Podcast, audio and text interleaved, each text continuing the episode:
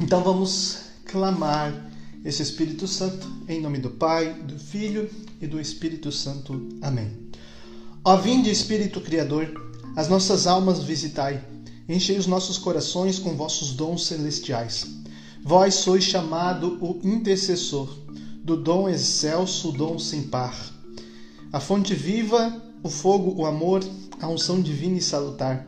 Sois doador dos sete dons, e sois poder nas mãos do Pai, por ele prometido a nós, por nós seus feitos proclamai. A nossas mentes iluminai, os corações enchei de amor, e a nossa fraqueza encorajai, com força eterna e protetor. Nosso inimigo repeli, e concedei-nos vossa paz. Se pela graça nos guiai, o mal deixamos para trás. Ao Pai e ao Filho Salvador, por vós possamos conhecer, que procedeis do seu amor, fazendo sempre firmes crer.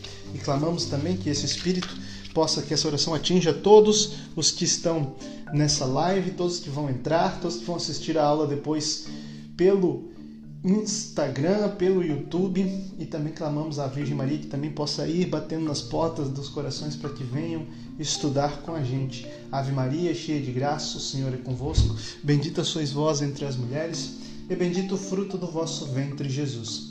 Santa Maria, Mãe de Deus, rogai por nós pecadores, agora e na hora de nossa morte. Amém. Em nome do Pai, do Filho e do Espírito Santo. Amém. Muito bem. Seguimos o contexto do catecismo da igreja.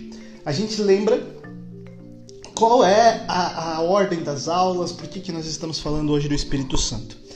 Nós estamos fazendo aulas conforme o creio vai falando, né? O que você crê. Creio em Deus Pai Todo-Poderoso. Então, antes, a primeira aula foi uma aula introdutória sobre a nossa fé, o que é a fé, o que é a nossa fé, o que é a fé da igreja, o que é o catecismo, é, por que precisamos de um catecismo, o que é a igreja, o que é pecado, o que não é e tudo mais.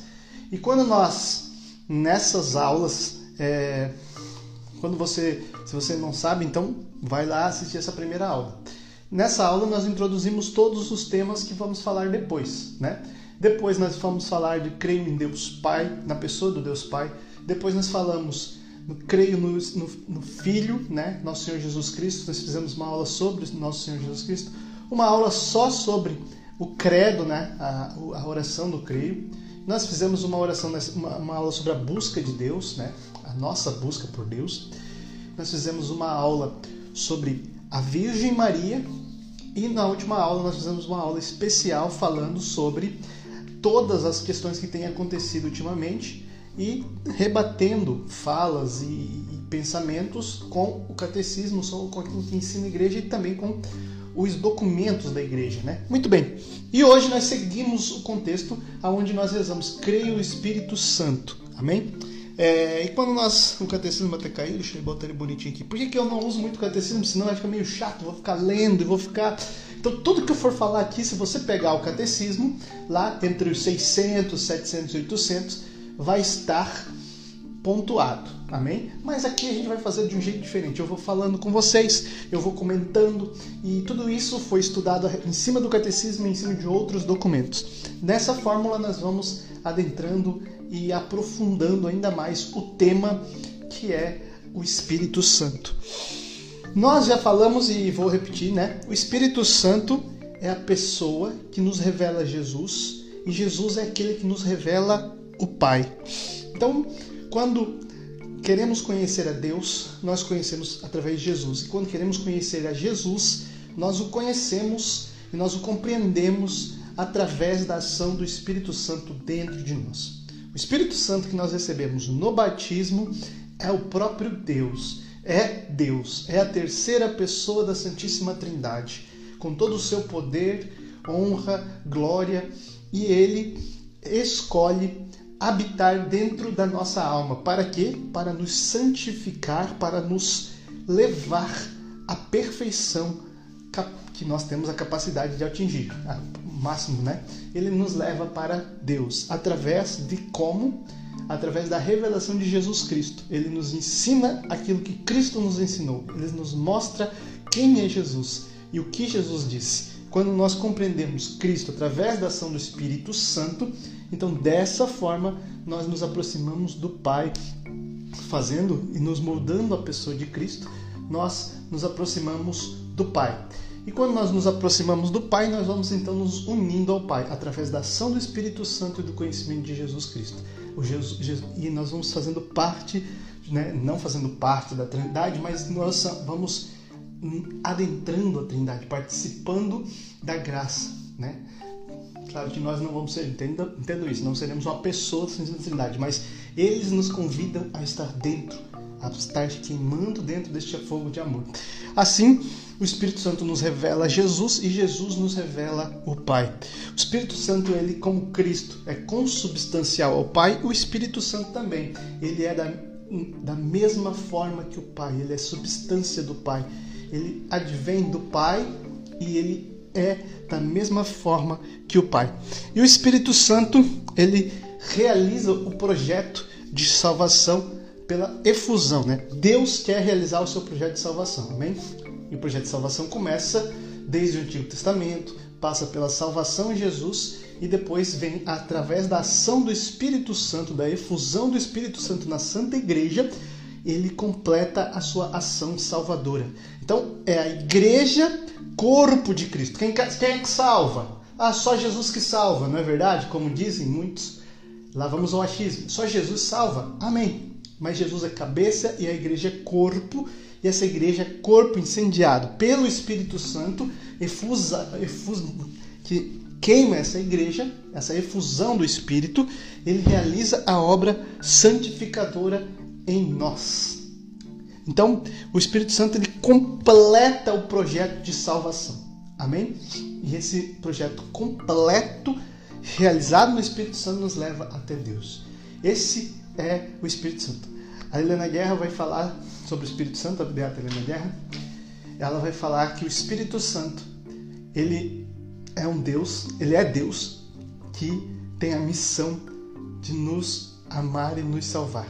É um Deus que se é, ocupa, é Deus que se ocupa de cuidar de nós. Olha que coisa mais linda, né?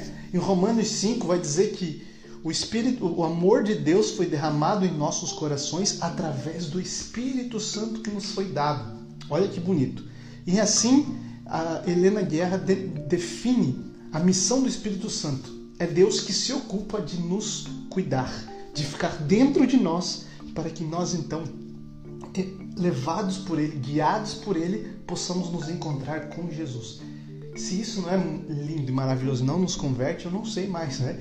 Nós temos que entender, pá, Deus se ocupa de me amar, Deus se ocupa de cuidar de mim, Deus se ocupa de me levar à santidade, Deus se ocupa de, de que eu não sofra mais com as coisas que eu estava sofrendo, que era não conhecer o caminho, não saber para onde ir, e aí eu me realize.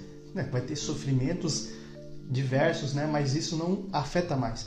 Que afeta é o que nos faz tristes e sofrer na alma é não saber o caminho, não conhecer o caminho, não saber para onde ir. Seja bem-vindo, Nandinho Cisne, bem-vindo todos vocês que estão entrando aí. Então, para que você entenda, o Espírito Santo ele sempre agiu na igreja. Depois nós vamos comentar mais a respeito dos papéis do Espírito Santo na igreja, mas ele sempre agiu dentro da igreja, ele sempre levou a igreja, inspirou a igreja, moldou a igreja, formou a igreja, educou a igreja renovou a igreja, né? Ele estava ali especificamente preparado, pronto para agir nas horas certas, nos certos pontos, nos lugares certos, nas pessoas certas. É o Espírito Santo que ilumina São Francisco de Assis. É o Espírito Santo que ele escuta dizendo: reconstrói a minha igreja.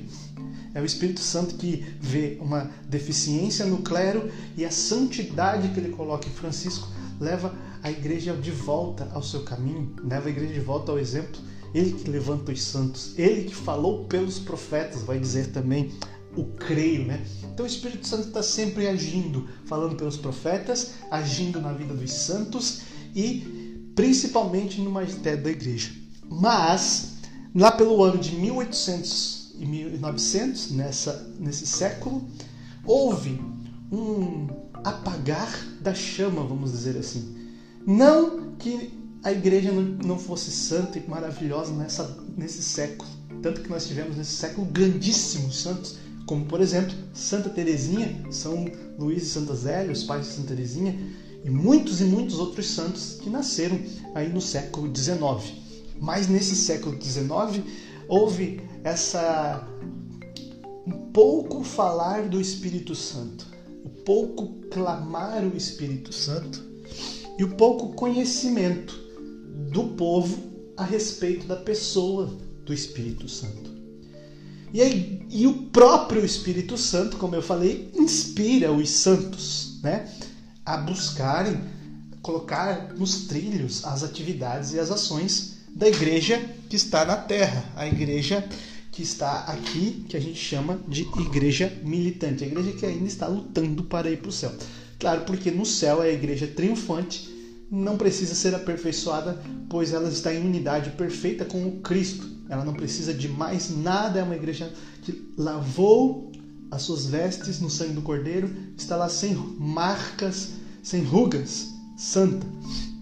Mas a igreja da terra é santa, mas o seu povo é pecador e ainda luta e ainda precisa ser colocado nos trilhos, né?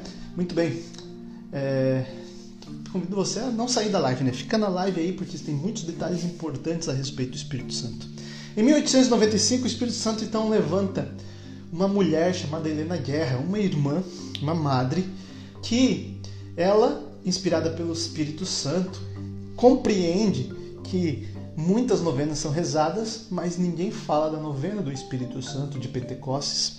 Ela compreende que a igreja não se prega, não se pregava na igreja sobre o Espírito Santo. Ela compreende que havia uma necessidade da igreja relembrar os fiéis da devoção ao Espírito Santo e da importância na sua vida da ação do Espírito Santo.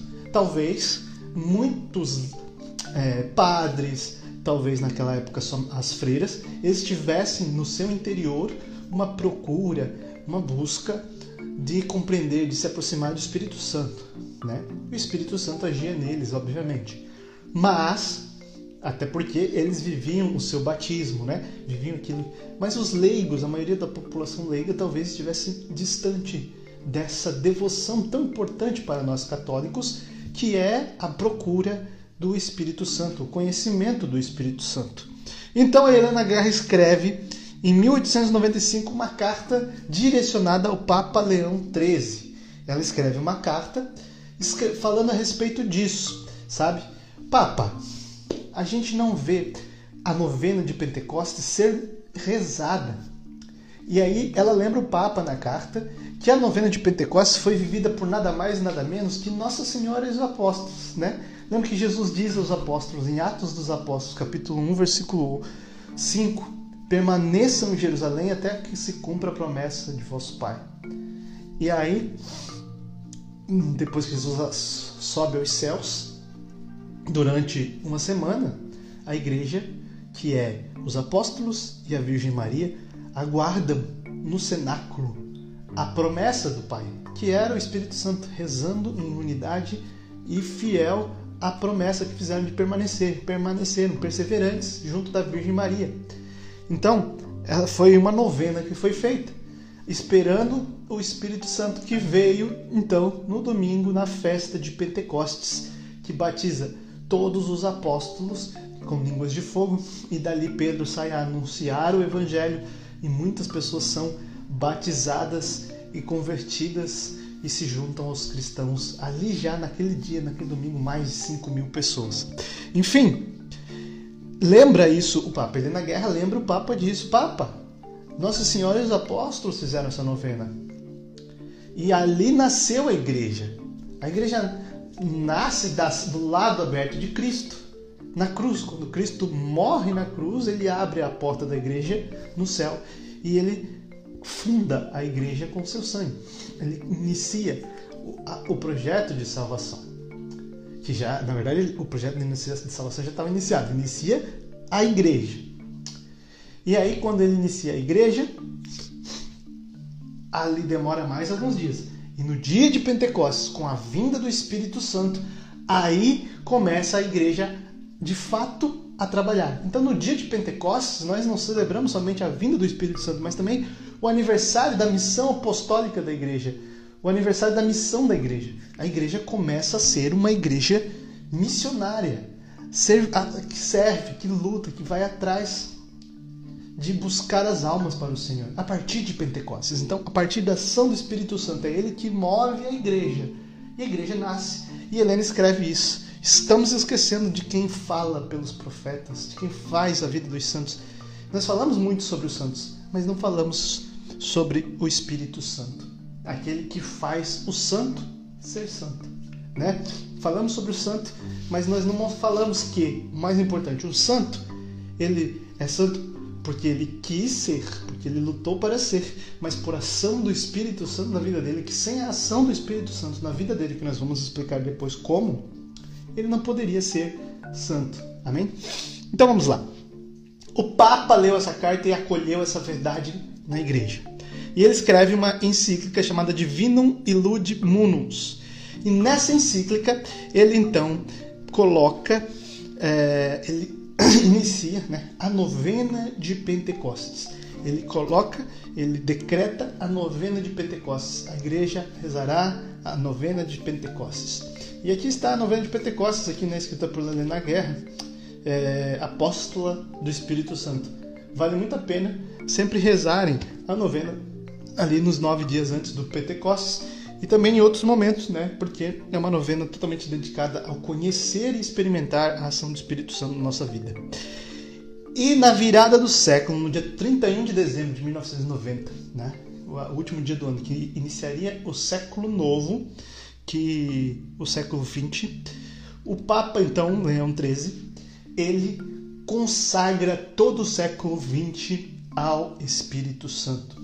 Ele canta na noite na véspera da, de Réveillon, o Veni Creator Spiritus, que a gente rezou no começo aqui da, da, da live. Ele clama sobre todas, sobre todo o século, sobre toda a igreja. E assim ele consagra esse século que toda aquela ação, as cartas de Helena, Helena Guerra, a, a encíclica Divinum Illud Munus, e toda essa consagração teria um efeito enorme durante o século XX, pois o século XX é o século que mais é necessária a ação do Espírito Santo dentro da igreja. Porque, primeiro, a igreja é, faz o Concílio Vaticano II, né? É, e no Concílio Vaticano II, a igreja dá uma abertura maior para os leigos no serviço da igreja, dá uma abertura para a, a laicidade. E esses leigos não podiam ser leigos qualquer, né? Sem uma formação. Além disso, precisavam ter o zelo e o amor pela igreja. Infelizmente, a gente sabe que existe, depois do Concílio Vaticano II, leigos que trabalham sem zelo e amor pela igreja. Mas é, o Espírito Santo veio nessa época, então, batizar os leigos, levar os leigos a compreender a sua função, a sua, o seu apostolado, a sua missão como família, como missionários e levantou uma geração de leigos e leigas que deram uma vida nova à igreja, né? Nasceu lá nos anos 60 a renovação carismática católica, que ela vem ser uma resposta também de Deus para esses tempos, levando em frente o batismo no Espírito Santo, que depois nós vamos falar mais, a palavra de Deus, né, a vida em comunidade e o uso dos carismas, essa identidade bem clara, bem definida. Depois também nós vamos ver as novas comunidades surgirem a partir também desse movimento carismático, as novas comunidades se, aplicarem em trabalhos sociais, muitos leigos, não somente padres, sendo fundadores, como por exemplo eu, de novas comunidades, trabalhando, fazendo várias missões, vários trabalhos, vários apostolados, como cuidar de moradores de rua, como cuidando de pessoas é, com vícios de droga, outros que cuidam de família, outros que levam famílias que estão vivendo é, de forma errada ao sacramento, né? Outros, outras comunidades que levam as pessoas ao serviço, né? Comunidades que vão servir a igreja que sofre. Então, comunidades são um avivamento de Deus para a igreja batizada pelo Espírito Santo nesse movimento carismático, levantando novas fórmulas, novas formas de servir a igreja, de ser santo, de buscar então amar a Deus, conhecer a Deus através do Espírito Santo. Tudo isso o Papa chama de a primavera da igreja. São João Paulo II, Papa que está aqui, né? ele que formulou o catecismo, assinou o catecismo, Papa João Paulo II, São João Paulo II, ele chama as novas comunidades e de primavera da igreja e ele chama o movimento carismático, também o Papa Francisco chama de corrente de graça, ou seja, é uma graça que não fica acumulada, mas ela vai sendo levada como um rio que corre, né? um fluxo de graça que vem direto de Deus. Essa é o chamado, né? o Papa chama assim o movimento carismático e as novas comunidades. Existe muito preconceito dentro da Igreja Católica com os movimentos carismáticos e as novas comunidades, naqueles que são mais tradicionais. Porém, todo o tradicionalismo da Igreja, toda a questão de respeito, eu conheci dentro da renovação carismática. Existe muitas coisas que não são de acordo. Palmas nas missas, é, um pouco de exagero em alguns momentos, existem, né? Mas assim, muitos que estão criando um discernimento, conhecimento, entendimento, sabem diferenciar o momento do grupo de oração, onde vai ter um louvor, onde vai ter animação, onde a gente vai cantar e rezar, ao momento da litúrgico, onde nós temos que ter um respeito, um zelo, uma dedicação, tem músicas adequadas, tem que ter o, o zelo adequado, os gestos adequados. Então, existe essa diferença. Então, alguns ainda não conhecem. E é por falta de conhecimento que os outros reclamam. Mas, assim, quem conhece, tem muita gente que nem é da renovação carismática que faz a piores, coisas muito piores com a liturgia. Então, a renovação carismática, a, o movimento carismático, a corrente de graça, o Papa uniu tudo isso no movimento e ele chama hoje Caris, né? Muito bem. É, então tudo isso é ação do Espírito Santo nesse tempo. Né? Estou falando do Espírito Santo e aí eu falei da ação do Espírito Santo nesse tempo dentro da igreja. Tudo isso o catecismo da igreja explica para nós. Muitas coisas às vezes a pessoa fica assim, ah, mas eu acho que a renovação isso, eu acho aquilo. Tá aí o achismo. Não tem que achar. Eu tenho que ver o que a igreja fala. A igreja acolhe a renovação carismática católica como um movimento da igreja um movimento da igreja inspirado pelo Espírito Santo que nasceu de, do Kesne. Do Kesne é uma faculdade católica que, para você ver, o nome da faculdade chama-se Faculdade do Espírito Santo. E os padres que cuidavam era a ordem dos sacerdotes do Espírito Santo. Então, não podia ter sido em outro lugar. Deus escolheu neste lugar. Uma menina que ela foi para lá porque ela tinha um sonho de constituir uma família católica. Então, ela foi estudar naquela universidade porque ela conhece, queria conhecer um homem católico que pudesse formar com ela uma família católica. Então, ela foi para lá para viver, para conhecer e viver a vocação dela, além, claro, do estudo. Então, num retiro de carnaval, eles estudaram é, o Atos dos Apóstolos e teve o envolvimento de um livro protestante no meio mas a maioria das ações que levaram a essa experiência são completamente católicas, né? Então eles tiveram ali a experiência de oração em língua, a experiência de repouso no Espírito, experiência do batismo no Espírito Santo que veio sobre eles naquele retiro. E esses padres do Espírito Santo, então, foram os sacerdotes que também experimentaram lá, não começou com jovens leigos, mas os sacerdotes, que são os padres do Espírito Santo, que foram promovendo essa ação para outros lugares. No Brasil, foi o padre, se eu não me engano, Eduardo, que trouxe essa experiência num retiro com alguns outros sacerdotes de várias ordens, e esse padre, eles no final pergunta assim: quem quer receber uma imposição de mãos e eu irei orar por vocês clamando o batismo no Espírito Santo. E um desses sacerdotes que foram receber o Espírito Santo foi Monsenhor Jonas Abib, né? Padre Jonas, na época salesiano, e recebe então a imposição da mão do Padre Eduardo e ele é batizado no Espírito Santo. E ele passa a promover isso também. E isso se espalha no Brasil já há 50 anos também no Brasil. E o Brasil é um dos países onde tem esse movimento de muito mais força. Agora vamos citar assim, né? E a questão protestante, né? Existe a questão protestante do pentecostalismo, né? Pentecostalismo existiu vários é, que eles chamam de avivamentos em alguns lugares, né, principalmente nos Estados Unidos, e aí eles trouxeram essa experiência nova para outras igrejas que são protestantes, que eles chamam então de igrejas pentecostais, que experimentam aquilo que vem de Pentecostes. Só que, né, é, isso veio sem essa doutrina. A Igreja Católica ela é uma mãe. Então a, a Igreja Católica vai ver uma novidade que está acontecendo na igreja, ela vai pegar, ela vai olhar. Como Paulo vai dizer, analisar tudo e ficar com o que é bom, pois ela é uma mãe. Então ela vai dizer, filho, olha, isso aqui não vem de Deus. Por quê? Porque o Papa tem a chave do céu. Isso aqui não faz sentido, porque ó, o que está falando lá na Bíblia, o que tem, isso aqui parece outra coisa. Então isso aqui não é porque a igreja também é inspirada pelo Espírito Santo no seu discernimento das coisas. E a igreja nos educa a entender o que é essa novidade que está acontecendo na igreja. A igreja não vai dizer assim, meu Deus, não, pelo amor de Deus, a igreja está definida. Não, ela vai dizer uma novidade, só que essa novidade não é novidade. Está na Bíblia a maioria dessas coisas, pois foi, foi pouco utilizada, mas é ação de Deus. Os carismas, as ações tudo mais. Então a igreja analisa, cuida, protege, né? indica, fala, olha, não façam isso, não façam aquilo, porque isso não é, não é muito católico, não faz sentido com a nossa fé, né? Mas tem gente que faz, então dentro da igreja também algumas coisas que a igreja mesmo condena, mas enfim. Na igreja protestante não existe isso. Não existe uma mãe, uma unidade. Então cada uma inventa uma coisa. Então como eu saber se estou num lugar onde aquele negócio lá o Espírito Santo, né?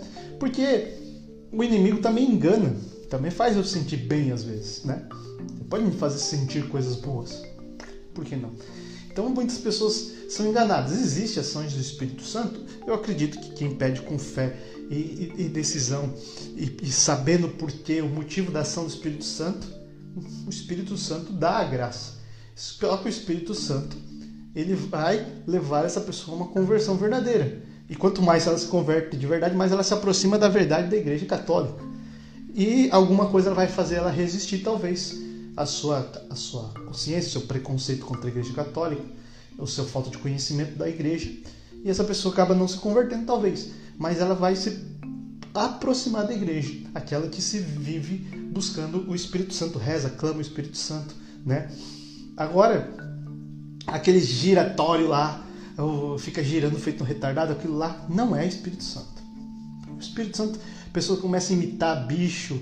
Eu já vi diversos vídeos, é, o cara que joga o paletó e um monte de gente cai, né? Depois a gente vai falar um pouco sobre o repouso do Espírito Santo. Mas existem métodos é, que fazem como uma, uma espécie de hipnose com que a pessoa repousa, que a pessoa cai no chão. Existem outros métodos que fazem com que a pessoa fique hipnotizada e comece a ter sentimentos e girar e pular. E também existe espíritos, né? Como a gente vai ver aí na, na Umbanda, no Candomblé, eu não sei direito qual. Mas então existe a questão sentimentalista de algumas igrejas, existe a questão é, de uma questão de coisa da psicológicas em algumas outras, né? E existe também coisas diabólicas.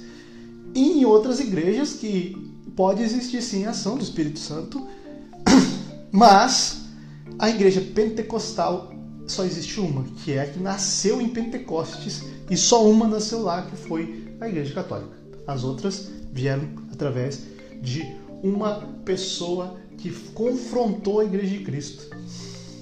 Então não pode ser de Deus aquilo que vai contra Deus. Jesus vai dizer na palavra: todo reino, todo reino dividido será jogado no fogo né, se destruirá. Então não pode haver uma igreja ser corpo de Cristo e o corpo de Cristo estar dividido. Né? O dedo funcionar, mas o dedo está separado do corpo, está sozinho. Eu sou o dedo, o dedo sozinho não enxerga, o dedo sozinho não sente cheiro, não se alimenta, o dedo sozinho não chega sangue nele, o dedo sozinho não faz nada. O dedo precisa estar ligado ao corpo.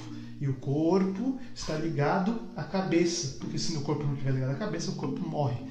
E aí está a igreja que se desliga da cabeça que é Cristo, que está ligada ao corpo que é a igreja católica, ela morre.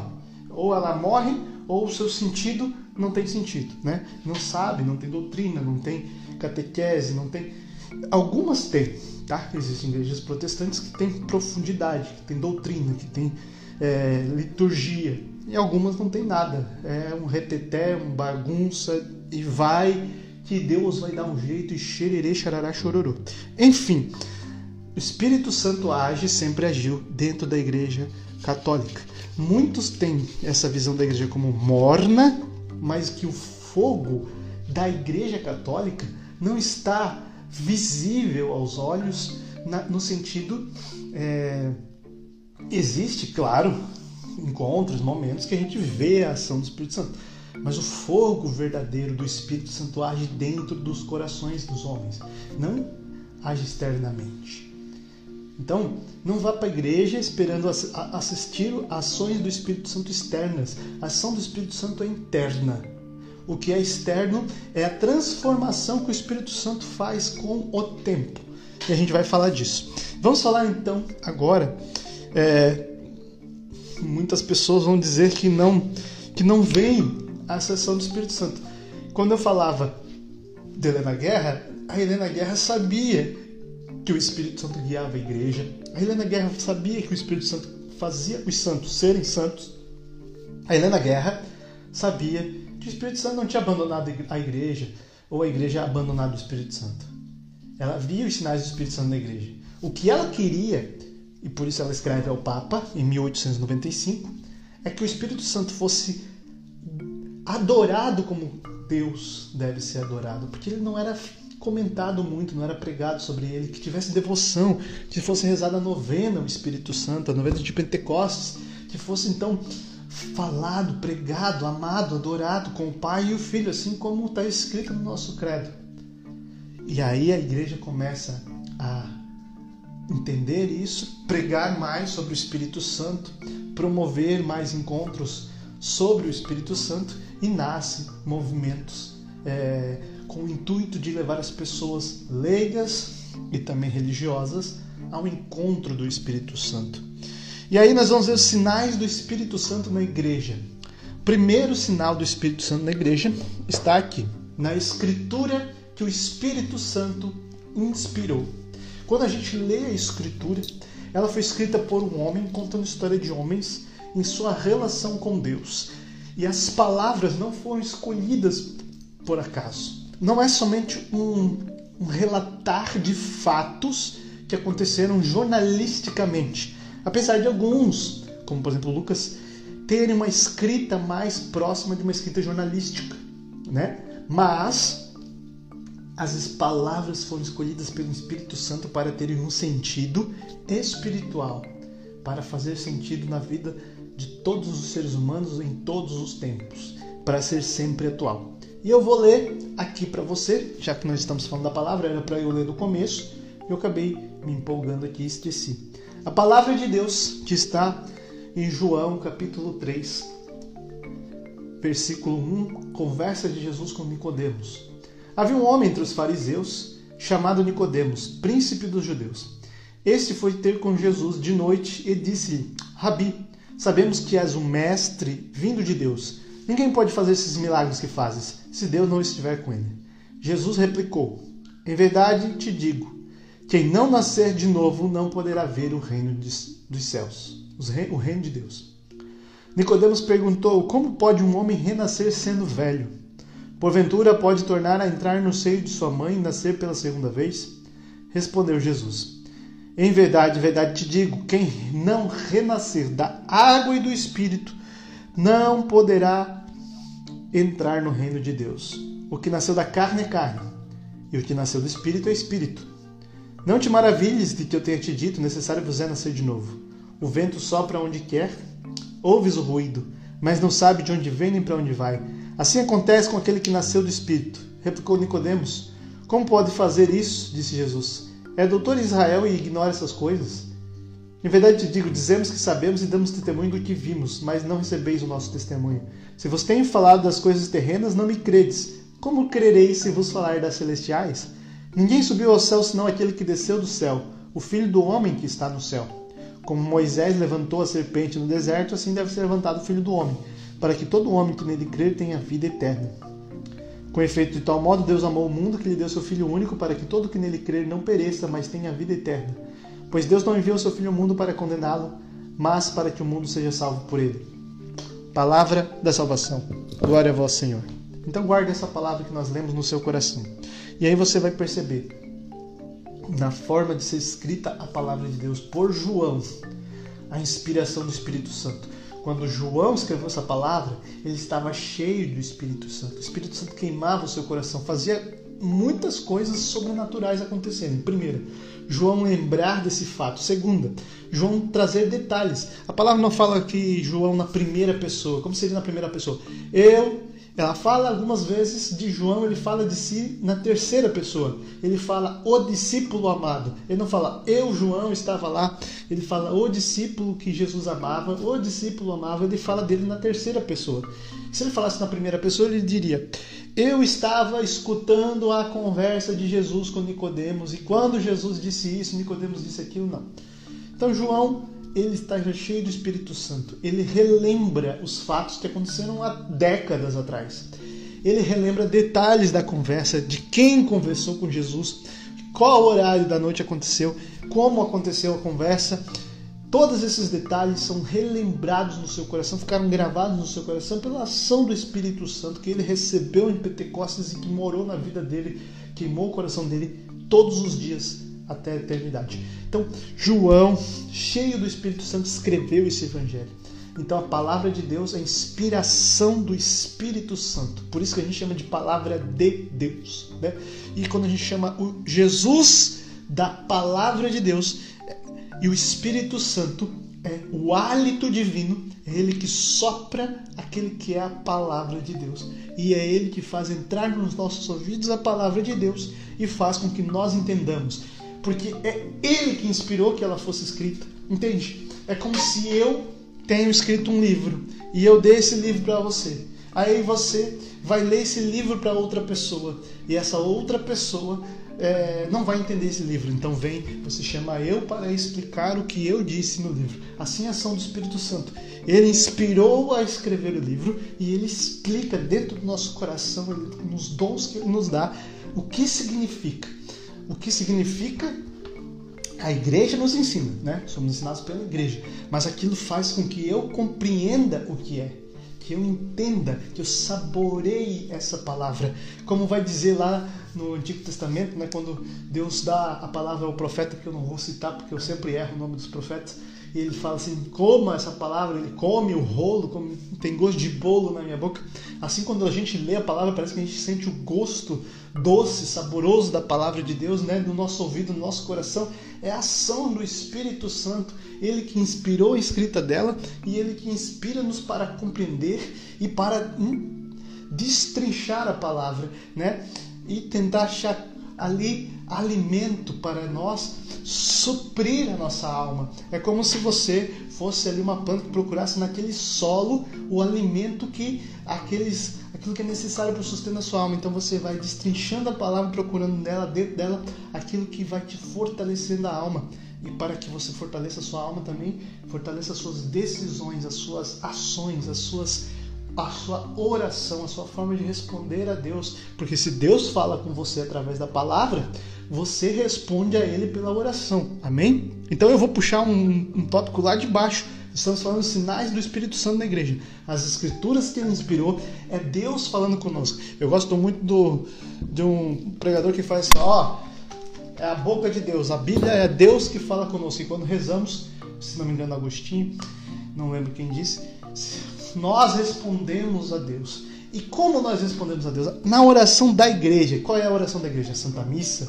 E também na oração pessoal, na minha oração, nós respondemos a Deus, ofertamos a Deus, entregamos a Deus a nossa vida e tudo que somos. E isso é incendiado pelo Espírito Santo. Lembra que eu falava na outra aula que existe o sacrifício? E o sacrifício era entregue num altar era assassinado ali as vítimas, né? a oferta, que eram os animais, e depois era colocado fogo e o sangue escorria. Assim também é, a igreja oferta o Cristo no altar. e o Espírito Santo é o fogo que incendeia aquele lugar. Assim também na minha oração, na oração da igreja, na nossa vida de oração, nós ofertamos-nos a Deus e é o Espírito Santo que nos queima como oferta viva ao Senhor, como oferta que nos dá que dá a vida. E sobe, sobe essa fumaça da nossa oração. Olha como é bonito os símbolos da igreja e também a versão, a parte teológica disso tudo. A nossa oração é também a ação do Espírito Santo. É Ele que nos inspira a orar, é Ele que nos dá fôlego para orar, é Ele que nos dá ânimo para orar, para falar com Deus, e Ele que inspira as palavras do nosso coração na nossa resposta a Deus, naquilo que nós falamos a Deus. Muito bem nós vamos ver o Espírito Santo, no sinal do Espírito Santo na tradição da igreja. O que é a tradição da igreja? É a transmissão da verdade, da, da revelação, né? Do, de boca em boca e que passou de século em século a fórmulas, a forma de agir, a forma de a, a, a moral e a, e a vida dos santos e tudo que foi vivido é passado de geração em geração e ali a gente aprende com os antepassados tudo isso e a pregação da palavra é inspirada pelo Espírito Santo. Essas são ações da igreja. Nós vamos ver no magistério da igreja. O magistério da igreja está aqui, né? Essa aula, o curso de catecismo, é magistério da igreja, o catecismo. São as palavras do Papa. Quando são num decreto, são num, num concílio, são num documento oficial. Claro que quando o Papa, você entrevistar o Papa num avião, ali ele pode falar várias vezes até alguma coisa que não é decente. Você, mas quando o Papa fala em nome da igreja, a igreja está definindo algo. O Papa é infalível, porque ele é inspirado pelo Espírito Santo e o Espírito Santo é perfeito. E nessa inspiração do Espírito Santo a gente vê os sinais do Espírito Santo na igreja. Nenhum documento papal, nenhum documento do magistério da igreja, nada do magistério da igreja se contrapõe a outro, é sempre uma continuidade. As novidades são acolhidas no coração da igreja, que é estudada, aprofundada, rezada inspirada pelo Espírito Santo da igreja. Então, define as, as normas, as fórmulas e tudo mais. Quando a gente vai ver aqui é, a encíclica Divinum Illude Munus, que o Papa Leão XIII decretou ali no início do eh, final do século XIX, início do século XX, essa inspiração veio do próprio Espírito Santo através das cartas da Beata Helena Guerra. Então a gente vê na, no magistério da igreja os sinais do Espírito Santo. Nós vamos ver na liturgia, né, o Espírito Santo que nos revela o Cristo na comunhão. Ele nos dá o dom da fé e nós olhamos Cristo na Eucaristia e a fé que está queimando dentro de nossos corações e nos ofertando para estar em comum união com, o, com Cristo no altar, nós também estamos ali sendo ofertas, é, ofertado junto com o Cordeiro no altar. Ali está também o Espírito Santo na liturgia, na beleza da liturgia. Ali é um sinal do Espírito Santo. É, na vida apostólica e missionária, né? Como vamos ver uma pessoa que se dedica ao apostolado, ao serviço, como Madre Teresa de Calcutá, que usava sandálias, as piores sandálias para todas as sandálias boas que ela ganhava, porque ela estava sempre sendo convidada para uns ciclos né, de pessoas importantes, então ganhavam presentes, ela pegava os presentes e dava aos pobres. Ela ganhava uma cama nova e dava ao pobre, e sempre dormia naquela cama velha. E quando via, nossa, Madre Teresa, a senhora é uma idosa, está dormindo nessa cama, vou dar uma cama para a senhora de presente. Oh, glória a Deus, dava uma cama para ela, ia lá e dava essa cama ao pobre. Ela não se importava de sofrer, ela queria que ver, a alegria dela era ver um pobre, um coitado, ela via Jesus naquela pessoa e ela amava aquela pessoa. Então, Madre Teresa de Calcutá vai dizer que nunca há 30 anos que não sentia nada, mas vai dizer que essa mulher era cheia do Espírito Santo. Como alguém pode amar tanto, se dedicar tanto aos pobres, se dedicar tanto à santidade, à vida de oração, se ela não for cheia do Espírito Santo? E ainda mais, se você sente muita coisa, meu amado, é muito fácil você perseverar na oração, porque é muito gostoso. É muito gostoso, tudo que é gostoso é bom e a gente continua. Mas quando começa a ser, olha, duro, difícil, seco, árduo, aí perseverar nos dá a graça de, de perceber o sinal do Espírito Santo. Porque a perseverança é dom do Espírito Santo, é uma graça do Espírito Santo. A fé é a graça do Espírito Santo. Então tudo isso é sinal do Espírito Santo. A gente vai ver na vida dos santos, nos apostolados, nas pessoas que dão a sua vida pelo próximo, nos missionários que largam tudo para ir ser missionário, para pregar a palavra, para fundar comunidade, para cuidar dos pobres, para fazer de tantas outras atividades dentro da igreja. Tudo isso é sinal do Espírito Santo. Nós vamos ver nas vocações, né? O sacerdote que descobre a sua vocação ao sacerdócio e quando ele vive bem essa vocação, sinal do Espírito Santo, uma religiosa, significa que ela escutou a voz do Espírito Santo no seu coração, inspirada por ele, ela foi atrás da sua vocação. Né? Nós vamos ver nos testemunhos dos santos, como eu já citava Santa Teresa de Calcutá e tantos outros santos. Nós vamos ver no testemunho de vida deles a ação do Espírito Santo. Né? Ah, mas eles não, os que viveram antes, não, não viveram esse batismo no Espírito Santo, não fizeram xererê, xerará, não rezavam assim, não rezavam assim, mas rezavam e essa é a ação do Espírito Santo. O Espírito Santo estava sempre queimando seus corações. Eles nunca deixavam a chama apagar, porque eles rezavam, rezavam. E a oração deles era uma oração daqueles que conheciam, uma oração de intimidade com Deus. Né? Uma oração daqueles que conhecem o Espírito de Deus. E a outra forma é nos carismas no qual edifica a igreja. E amado, nós vamos falar agora sobre esses carismas que edificam a igreja.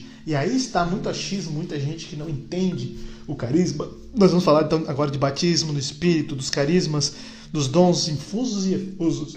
Mas para você entender, os carismas são dons de Deus, graça de Deus, e não é nem nada que tipo você ganha por ser especial. Você ganha porque Deus te ama. Você ganha porque Deus quer salvar o seu povo e a você.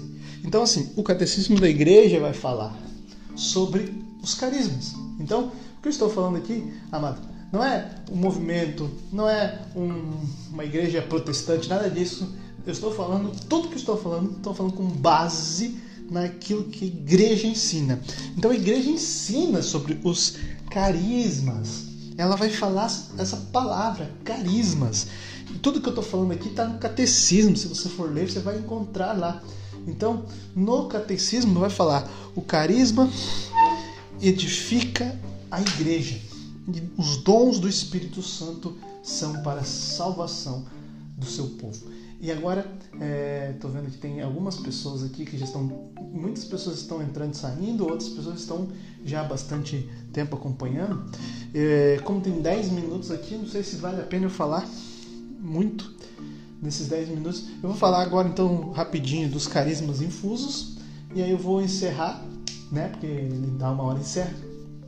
E eu começo a falar então dos carismas, é, dos dons efusos, né? Depois eu explico o que significa. Então, tá bom.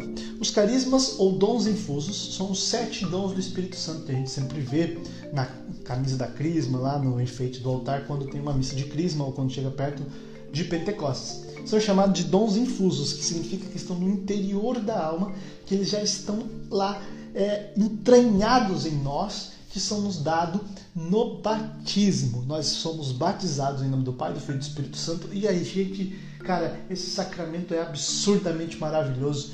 E se alguém ficar falando, já falei de batismo, se quiser a gente faz uma aula só sobre batismo, porque o batismo, cara, ele te livra do pecado original, ele apaga todos os outros pecados que você tem, se você é mais velho, já cometeu outros pecados. Ele te dá a graça de estar em unidade, em estado de graça, é uma graça momentânea, uma graça santificante. Ele te dá a força de Deus, ele te dá os dons do Espírito Santo e o próprio Deus abre a porta, entra e mora lá dentro lá. O Deus Espírito Santo habita. Ele coloca, como eu falei no outra aula, um motor dentro de você, uma potência para você subir até o céu. Se você viver bem o seu batismo, você então vive uma vida de santidade. Dali você recebe um chamado a ser sacerdote, profeta e rei. No seu batismo, tudo isso é dado a você ali. Já entendeu que o batismo é um sacramento incrível? E no batismo você recebe dentro do seu coração os dons, ou seja, a capacidade. Dom é um presente de Deus. Carisma também e dom significam a mesma coisa. É uma graça de Deus lá dentro.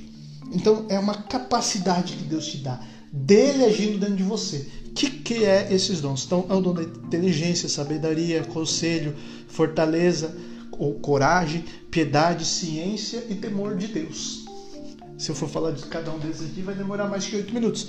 Mas o dom de inteligência e sabedoria, Deus age em nós para que tomamos boas decisões, nos dá a virtude da todos esses dons nos geram virtudes, né? A sabedoria, a inteligência, a, a virtude da prudência, a virtude da, da prudência é a virtude de saber fazer boas escolhas, tomar boas decisões, saber o que falar, o que compreender de cada coisa. Conselho é um dom que nos ajuda a chegar a algum lugar, a sair do nosso lugar. O dom da piedade é aquele zelo, aquela, aquele amor para com as coisas de Deus. A fortaleza é a coragem para resistir ao pecado. A fortaleza é a coragem para a gente bater de frente. Bater de frente, que eu digo, é ir contra a maré do mundo. A ciência é o dom que nos faz compreender as coisas de Deus. E o temor de Deus é o temor de desagradar a Deus. Amém? Então ali pessoal entrando e saindo, mas é, então todos esses dons estão lá dentro do nosso coração. Como é que a gente vive ele? Quando a gente cultiva o amor e quando a gente não nega as inspirações de Deus. Deus está sempre soprando através do Espírito Santo nesses dons no nosso interior o que é certo. Isso a gente chama, vezes, chama de consciência. É aquela a consciência é ali uma ação de Deus que sopra em nosso interior aquilo que é o certo a ser feito, aquilo que mas muitas vezes a gente está cheio de pecados e o pecado ele não cultiva o amor, o pecado ele mata o amor e nós então começamos o contrário de amor é um egoísmo, né? O amor é doar-se, o egoísmo é olhar para si, é um olhar voltado para si, olhar que volta para si ignora tudo isso, se, se insoberbe, soberba é, toma conta do coração, ele fica pesado e você não consegue enxergar as belezas é, de Deus no seu interior, né? Por isso, depois de adolescente, a gente recebe o crisma, que é a confirmação desses dons. É ali um reacender da chama.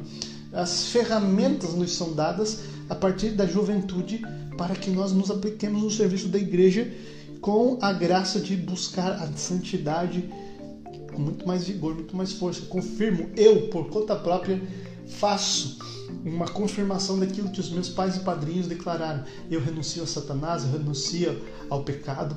Muito, muitos da boca para fora, mas quando é feito de coração de verdade, esse, esse carisma dentro do nosso coração nos faz ferver de amor por Deus. E ali, isso fez os santos serem santos. Esses dons fez os santos serem santos. Esses dons fazem a nossa vida ter sentido, faz com que a gente consiga sair de todos os momentos e faz a gente aprender a viver. Como que eu vivo? Eu não sei viver. Muitos dizem a vida não veio com manual de instrução, né? Achismo. Tem um manual de instrução, tá aqui. Tem outros manuais de instrução, tá aqui, né? A vida tem manual de instrução. É só você saber e procurar. Como que eu vou entender? Deus vá se batizar se você não é batizado. Deus dá a nação do batismo a graça, o dom, a graça do momento, a graça atual e a graça santificante no mesmo, no mesmo lugar. Vá se confessar se você está em pecado e já se batizou há muito tempo, para que você volte para a graça santificante e reze e peça que tenha Deus derrame sobre você a graça atual. A graça atual é a ação de Deus através do Espírito Santo lá dentro, queimando esse, esses, essas chaminhas que estão aí dos dons que estão dentro de você. O Espírito Santo quer encher esses, esses, isso aí de, de óleo para pegar fogo, né? Quer botar fogo nisso aí. E ele quer que isso aconteça para que você entenda a vontade de Deus. E faça a vontade de Deus na sua vida. E viva conforme a vontade de Deus. Olha que bonito. O Senhor Jesus vai dizer: Eu vim para botar fogo no mundo. Como eu queria que ele já estivesse queimando. Esse fogo é o acender desses carismas dentro do nosso coração. A ação da morte de Jesus na cruz nos permitiu ser batizados. Né? Jesus vai dizer: aquele que não nascer de novo, eu li aqui para você, João 3, da água e do Espírito. Então, esse renascer na água representa nosso, quando nós somos é, gerados no ventre da nossa mãe, nós somos gerados na água, né? É a água ali que é, a gente fica envolto uma água. E quando nós nascemos dessa água, nós viemos para essa vida. Mas aquele, quando nós nasce, renascemos da água e do Espírito, Então significa que nós nascemos de novo para uma nova vida. E na morte de Cristo, na sua ressurreição, nós morremos para aquela vida velha e renascemos da água e do Espírito para uma vida nova, para uma vida em Cristo e no Espírito Santo. Aquilo que nasce da carne é carne, ou seja, aquilo que a carne quer é da carne, mas aquilo que, nasce do Espírito está lá dentro da alma pedindo. O que, que nasce do Espírito? É a inspiração do Espírito Santo através dos dons inteligência, sabedoria, conselho, fortaleza, piedade, ciência e temor de Deus. Essa inspiração que nasce da alma é Espírito. É o Espírito falando comigo para alimentar o meu espírito. Lembra, quem peca é o espírito, quem tem virtude é o espírito, quem é santo é o espírito. A carne é pó e ao pó voltará. Então, amado, espero que você tenha entendido a parte aqui dos dons infusos, os dons que nascem, é, que nós recebemos no batismo. Amém? Vamos então continuar a nossa aula. Nós terminamos falando dons é, dos carismas infusos e vamos falar dos carismas efusos, ou os dons que são os carismas que nós vemos num grupo de oração, né? Que é uma novidade, só que não é novidade porque a palavra, todas essas, todos os carismas, a gente encontra no Novo Testamento na palavra. Né? Estou apontando a palavra aqui. Você vai ver nas cartas de Paulo aos, Coríntios ele falar dos dons carismáticos, que a gente chama de dons carismáticos, né? Dos dons que são efusos. O que são os dons efusos? Né? Os dons efusos estão no nosso batismo e nós já recebemos ele quando fomos batizados. Os dons efusos são os dons que recebemos para um propósito diferente. Ele serve, como vai dizer o catecismo, os carismas no qual edificam a igreja. Então, o catecismo cita esses carismas e o catecismo vai dizer: não importa se o carisma é espetacular ou humilde, nós devemos acolher todos eles no nosso coração, pois é dom de Deus, e utilizá-lo sem nenhuma desumildade, né, com simplicidade para o serviço da igreja. Ou seja, se eu tenho carisma de milagres, olha só, e o outro tem o mesmo, é, só que o outro é, tem o carisma de dom de línguas, apenas ele não consegue, Deus não utiliza dele para fazer milagres. Não significa que eu seja mais especial que ele ou outra coisa. Pode ser que eu tenha um grau avançado de santidade que tenha uma fé muito mais convincente, né? E eu convença mais Deus com a minha fé, com a minha confiança nele de fazer o um milagre quando eu peço do que aquele outro irmão. Mas se ele tem um dom também, não significa que ele seja menor ou maior. Existem dons maiores sobre os outros, porque o próprio Paulo vai falar em Coríntios. O dom da profecia é superior ao dom de línguas, porque quem fala língua fala somente a Deus. E aquele que fala profecias fala para o povo. Então a profecia é superior ao dom de línguas. E Paulo vai dizer que não se faça profecia sem se você ter alguém ali que interprete as profecias. Então todas essas a, a, não se faça línguas, né? Não, não tenha profecias em línguas, línguas estranhas, que a igreja também vai chamar de ah, esqueci a palavra, glossolalia, né? Existem duas coisas sobre as línguas na igreja e na palavra. Quando o dia de Pentecostes chega, eles rezam de duas formas. A primeira, eles rezam na glossolalia, que é a oração em línguas estranhas. Línguas estranhas significam línguas que não são conhecidas por nenhuma nenhuma pessoa da Terra, né? Então, nem mesmo os demônios podem entender as línguas estranhas. E depois fala que a compreensão do povo que estava ali ouvia ele, Pedro, pregar na sua língua. Pedro pregou em aramaico, né? Apesar do Atos estar escrito em grego, Pedro não falava grego ali. Talvez ele fosse aprender a falar grego depois, pois escreve em grego algumas coisas. Mas Pedro era ali um judeu que morava na, na Galiléia, na Judéia, passeava por lá todo. Mas Pedro falava a língua da época, que era aramaico. E quando ele falou ao povo, ali no Atos 2, ele pregou em aramaico. E cada um ouviu na sua língua, porque os judeus se espalharam pelo mundo inteiro e falavam a língua de cada região. E quando eles vinham para a festa de Pentecostes, eram judeus, tinha a mesma raça, os judeus, né, da tribo de Judá, mas cada um falava uma língua já de diversas regiões ali do Oriente Médio, da Ásia, da África e do, do leste europeu. E esses judeus falavam línguas diferentes ouviam Pedro falar em aramaico e compreendiam na sua língua. Então isso tem um, é um dom do Espírito, é um dom de línguas. E existe o dom de línguas glossolalia, que é um dom que é quando Paulo fala, quem fala em línguas fala somente a Deus. Então tem gente que achismo aqui para nós derrubarmos, né? Com a palavra de Deus nós vamos derrubar. Tem gente que fala assim: não, vocês inventaram esse negócio de dom de línguas aí, xererê, xarará, chororô. Isso aí é invenção dos protestantes que os católicos estão imitando. Mas então por que que Paulo, não faz sentido na minha, na minha lógica, por que que Paulo vai dizer que quem fala em línguas fala a Deus e ninguém compreende? Se o dom da língua que eles estão falando, que é o dom de língua do dia de Pentecostes, todos compreendem. É o contrário. Quando Pedro falou, ele falou no dom da língua, todos compreenderam na sua língua. Pedro pegou em aramaico, todos entenderam cada um na sua língua. Então Pedro falou aos homens e os homens entenderam. Paulo está falando de um dom que você fala e só Deus entende e os homens não entendem. Então você não pode confundir os dois dons. É duas coisas diferentes. Não é a mesma coisa. Dom de línguas é um carisma que Deus dá. Como? É, é, ele flui do coração. É uma oração que flui do coração. Eu peço o Espírito Santo, eu clamo o Espírito Santo. E eu rezo em português, que a gente chama de vernáculo, que significa a minha língua, a língua que eu quiser, a língua humana, que os homens entendem é o vernáculo, né? Eu rezo na minha língua. E uma hora ou outra eu não tenho mais palavras a dizer a Deus e muitas vezes eu não sei o que dizer a Deus.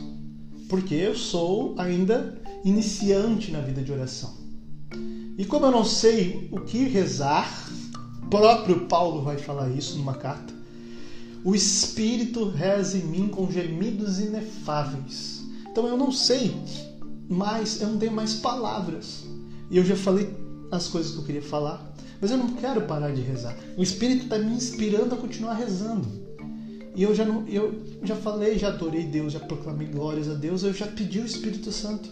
Falei, vem Espírito Santo. Só que existem necessidades da minha alma que eu não conheço necessidades do meu interior que eu não sei quais são. Eu sei que eu quero coisas para mim, para me satisfazer, mas eu não sei quais são elas. Essas são graças que Deus tem para mim. Quem sabe quais são? Próprio Deus. Quem é esse Deus que está aqui em mim? É o Espírito Santo. E eu então rezo em línguas que eu faço, não é o Espírito Santo, não, eu não sou possuído, fico xererê, eu rezo eu, essa oração sai do coração. Às vezes eu, tem gente que faz no automático e acaba que não vira uma oração, ou seja, é só som, gemido. Mas eu estou inspirado pelo Espírito Santo a rezar e rezo em línguas. E eu não sei o que eu estou rezando, mas o Espírito Santo, ele está pegando essas gemidos inefáveis e transformando na necessidade da minha alma, levando a Deus. Eu preciso dessa oração? preciso, porque eu não sei rezar como devo rezar. Eu preciso dessa oração, pois eu sou ainda iniciante. Eu preciso dessa oração porque Deus não é surdo, mas a carne, a carne ela é. E se eu me desconcentro ainda na oração, eu não sei fazer uma oração mental concentrada, eu me distraio. Então eu rezo assim, a minha carne, por causa de mim, não por causa das minhas imperfeições, não por causa de uma imperfeição de Deus. Deus é perfeito. Se eu rezar interiormente em português, em silêncio, Deus vai ouvir. Mas por que eu rezo assim? Porque eu não sei me concentrar. Ainda. É um grau elevado de oração, uma oração mental em silêncio.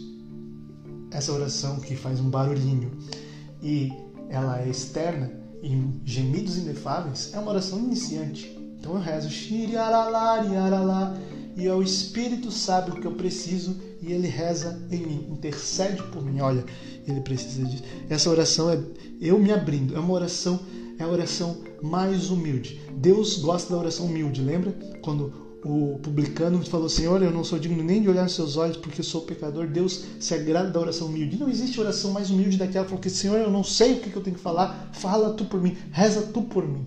Então, uma oração de humilde, dos humildes, ao dom da línguas, que vem de Deus para os mais pequenos.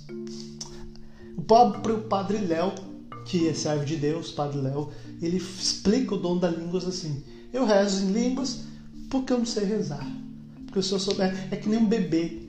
O bebê ele quer mamar, ele quer estar sujo, tá? e ele não sabe falar. Então ele faz gemido.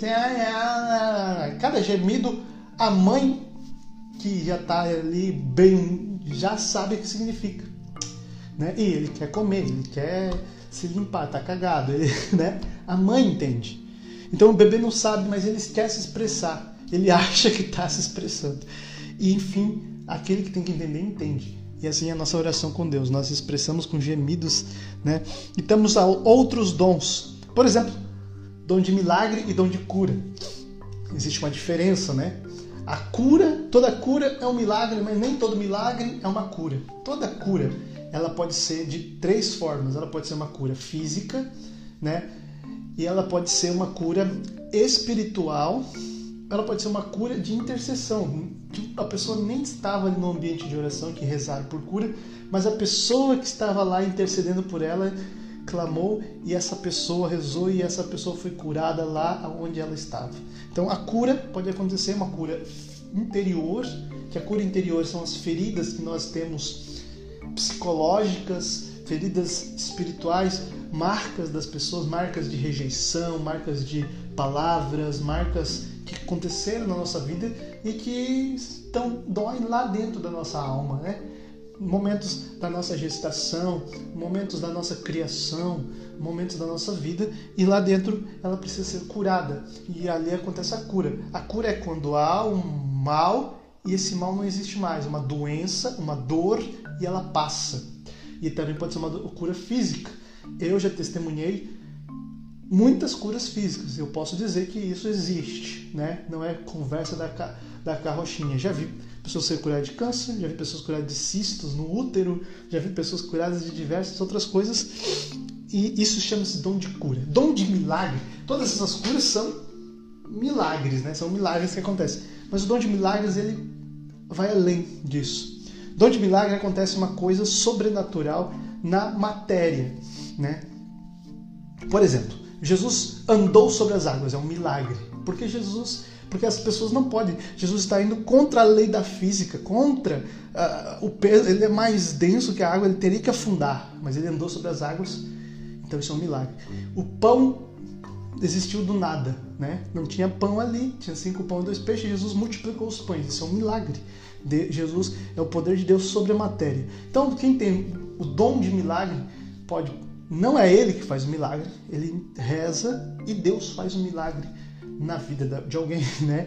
O, o milagre pode ser uma cura, o milagre pode ser algo dessa forma como eu expliquei, mas o milagre abrange outras coisas além da cura. Também acontece pela ação do Espírito Santo. O Espírito Santo faz coisas normais, que a gente chama assim, na nossa consciência, na nossa inteligência, e faz coisas sobrenaturais, como o universo que ele criou e como fazer uh, Jesus ressuscitar, né? Ele ressuscita a carne, ele ressuscitou Lázaro, ele ressuscitou, ressuscitou não, reviveu, reviveu Lázaro, reviveu a, a, a menina lá que Jesus fala Talita cume, menina levanta-te, filha, a filha do do rapaz que eu esqueci o nome, e também a, a, o filho lá daquela viúva que estava chorando, e Jesus ressuscita essas três pessoas no Evangelho pela ação do Espírito Santo. O Espírito Santo faz isso é milagre.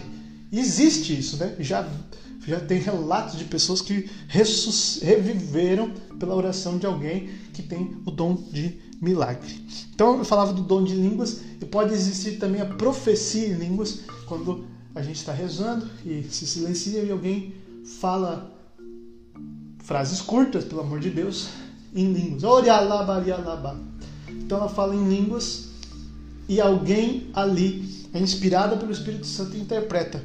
Ou na palavra, ou Deus trouxe ao coração dela uma frase que Deus queima o coração dela para ela falar e ela é, é, é o significado daquela, daquela dom que a outra pessoa tem. Né? Ah, por que, que acontece assim? Não sei, pergunta para Deus. Deus faz do jeito dele. Né? Então, tem o dom de profecia. Dom de profecia é, vamos lá, Deus que fala ao povo através de alguém. Uma novidade que não contra, seja contrária à palavra, o magistério, a tradição da igreja, né? Que venha de Deus, ou seja, que seja algo que exorta, santifica e consola. Então, isso vem de Deus. Uma profecia vem para exortar, para consolar e para santificar, para trazer a pessoa ao entendimento. Né? Isso é profecia. Normalmente a profecia é para uma assembleia, para um povo. Né?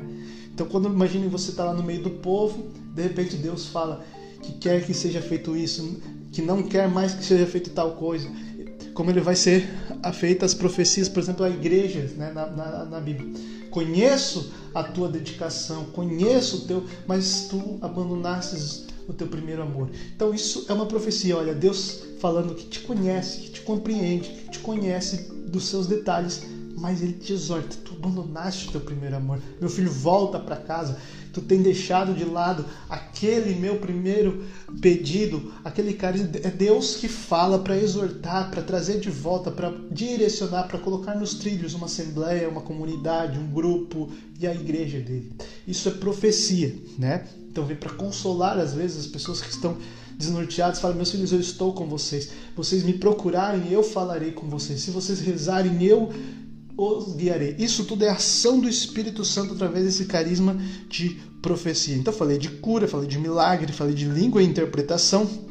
E aí temos também o dom das palavras de ciência e palavras de sabedoria. A palavra de ciências é assim: Deus deixa uma pessoa que está rezando por você ciente de uma coisa que só você e ele sabem, e ele vai falar para essa pessoa algo a seu respeito, um segredo seu, mas que ele quer que, que essa pessoa transmita para você a mensagem dele a respeito disso, que é uma palavra de sabedoria. Então, palavra de ciência vem com a palavra de sabedoria. Uma vez eu estava rezando para uma pessoa e Deus trouxe no meu coração a imagem de um avião decolando. E eu falei, irmão, eu não sei o que o Senhor está falando no meu coração, não sei o que o Senhor quer, mas o Senhor me mostra. E eu, eu sei que isso vem de Deus, é, porque não faz sentido com. Eu não estava pensando nisso, nada me vem para eu do nada ter visto essa visualização na minha mente, um avião decolando. E o Senhor falou: esteja lá. Então aqui uma palavra de ciência. Deus deixou eu ciente de que esse irmão tinha alguma viagem. Só que eu não fazia a menor ideia. Ele falou: irmão, eu fechei o tempo com a minha chefe essa semana, pois eu não queria fazer uma viagem e ela queria muito que eu fosse essa viagem. E eu estava rezando, Senhor, é para eu ir nessa viagem?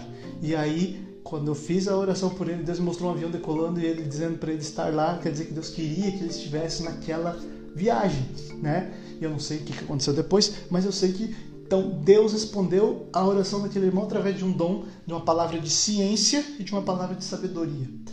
É, Existem também outros dons que vêm através do dom da palavra de ciência. Eu vi um testemunho de um irmão que ele rezava para aquele irmão e aparecia um pé de feijão na cabeça dele. Né? Ele imaginava, ele visualizava um pé de feijão, falava, pé de feijão. Ele rezava de novo e via feijão, feijão. Ele falou, irmão, eu não sei o que significa, mas o Senhor me traz a visualização de um feijão. Aquela pessoa começou a chorar, chorar, chorar. E depois ela começou a respirar mais aliviada. Eu falei, irmão, o que, que aconteceu? Ele falou assim, quando você falou feijão, eu lembrei na minha infância, o meu pai me batia com um pé de feijão. Pegava o feijão e me batia. E aquilo me feria muito, não o corpo, mas feria lá na minha alma. E eu me senti curado. Eu me senti curado da mágoa que eu tinha com o meu pai, que me batia com o pé de feijão. E o irmão rezou.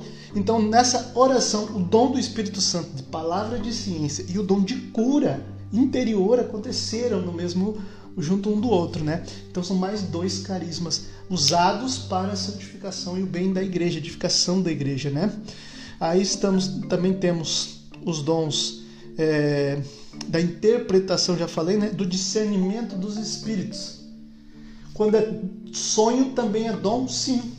Sim. É, só que aí a gente precisa discernir melhor, né? Porque às vezes o sonho, quando você está rezando, você está num ambiente que você entende que o Espírito Santo está ali agindo, né? Você está num ambiente onde a sua mente está focada no Espírito Santo. Então você está rezando por alguém, você está concentrado naquela oração e você não tem, você é meio que blindado de imaginações externas, da, da seu subconsciente, do seu inconsciente criar coisas aleatórias. Né? Às vezes você fica. Por isso a gente nunca reza para alguém que a gente conhece, porque às vezes nós criamos nossas próprias profecias e às vezes não é nem de Deus. E aí que vai vir o dom do discernimento que eu já vou falar. Quando eu estou sonhando, pode acontecer de o meu consciente, meu inconsciente, né, minha, meu subconsciente criarem alguma coisa, né? uma historinha ali no meu sonho. É, e eu tenho que ter muito discernimento para entender se Deus está, é, se o Espírito Santo está falando comigo. Então o que acontece? Eu pego aquilo, não, não jogo fora, não ignoro e rezo sobre isso. Rezo e apesar, após eu rezar, vou ler a Bíblia, vou conversar com alguém que seja cheio de peças para alguém rezar por mim e aí Deus vai confirmar essas, essas questões, né? Se eu tenho dúvida se algo vem de Deus ou não, Deus sempre confirma, né? Então, assim, numa assembleia a gente está rezando e de repente alguém fala assim, ó, oh, estou tendo uma visualização de tal coisa. E aí eu talvez eu não entenda, mas a outra pessoa fala, eu confirmo essa visualização porque Deus me traz a palavra de ciência que o Senhor está curando alguém de tal coisa, tal coisa, e aquela visualização representava isso. Então, Deus confirma através dos irmãos, das pessoas e também da palavra, né? Aquilo que ele traz, talvez, num sonho, numa visualização ou numa palavra de ciência. É dom, pode ser dom de Deus, sim, agindo. Tem pessoas que têm é, um dom de receber profecias, de receber palavras de ciência, né? Através do sonho, sim. Né? Deus age do sonho. Na Bíblia, Deus agiu no sonho através dos sonhos diversas vezes, né? tanto que São José sonhava, o anjo Gabriel aparecia em sonho para ele, e eu peço para o meu anjo que se ele for aparecer para mim, apareça em sonho também, porque se ele aparecer aqui eu caio duro. Então, São José tinha essa visualização do anjo no sonho, e ele entendeu que aquilo que ele sonhou era verdade, era de Deus, e ele tinha que fazer. Então, temos que ter essa união com Deus, estar sempre unidos em Deus, experimentando esse carisma, deixando esse fogo sempre aceso para ter esse outro dom que eu vou falar agora, que se chama dom do discernimento dos espíritos. E esse dom é especial demais, importante demais, porque existe o Espírito Santo, existe o meu espírito e existem os espíritos demoníacos, que todos eles falam na minha cabeça. E a ovelha conhece a voz do seu pastor. Existe também as vozes do mundo que criam uma, uma consciência na minha cabeça que ficam ali e eu tenho que ficar jogando todas as cartas e analisando. Então, assim, o dom do discernimento do Espírito é uma graça do Espírito Santo que nos mostra quando é Ele que está falando, quando é o demônio que está tentando, porque o demônio ele não coloca nada na nossa vida que não seja tentação. Então, o demônio ele não age, ele sabe dos nossos sentimentos. Então, tipo assim, você, o demônio sabe quando você está triste, ele sabe quando você está excitado, ele sabe quando você está é, empolgado, quando você deixa a prudência de lado está disposto a fazer alguma burrice. Então, ele sabe as suas predisposições sentimentais, o, o seu clima do dia, vamos dizer assim. E aí ele sopra, mas ele sopra onde? Ele sopra também como Deus sopra no seu ouvido, no seu intelecto, porque os espíritos são intelectos, eles são inteligências, eles têm razão, eles não, eles não são sentimentos. Quem tem sentimento é quem tem carne, sentimento é coisa da carne. O espírito sopra na sua inteligência e ele vai dizer: Ei, faça isso, bora lá. Então o espírito do demônio, ele também inspira a gente. Só que inspira a fazer coisas demoníacas, coisas pecaminosas, coisas maléficas, que né, às vezes não parece. Né? Por exemplo, eu tenho que tomar uma decisão. Porque estou trabalhando numa empresa e está meio cansativo lá naquela empresa. E me aparece uma outra oportunidade. Mas assim, essa outra oportunidade eu tenho que trabalhar. Eu vou ganhar mais, só que eu vou ter que trabalhar e eu vou, não vou conseguir frequentar a Santa Missa. Eu não vou conseguir é, ver meus filhos, talvez, ou minha esposa por causa do horário. Só que eu vou ganhar mais. E aí o demônio fala no meu ouvido assim, ó. Caraca, você não tem nem que pensar. Você vai ganhar mais. Você não quer dar uma vida boa para sua esposa, seu filho, você dá carro, estudo, telefone do melhor. Hum, isso é uma inspiração. Pensei já em fazer tal coisa para já ganhar até mais ainda. Uma inspiração do demônio. Que vai levar eu a ganhar uma coisa boa, só que vai levar eu a abrir mão de um monte de coisa que é muito melhor e que me levaria para o céu.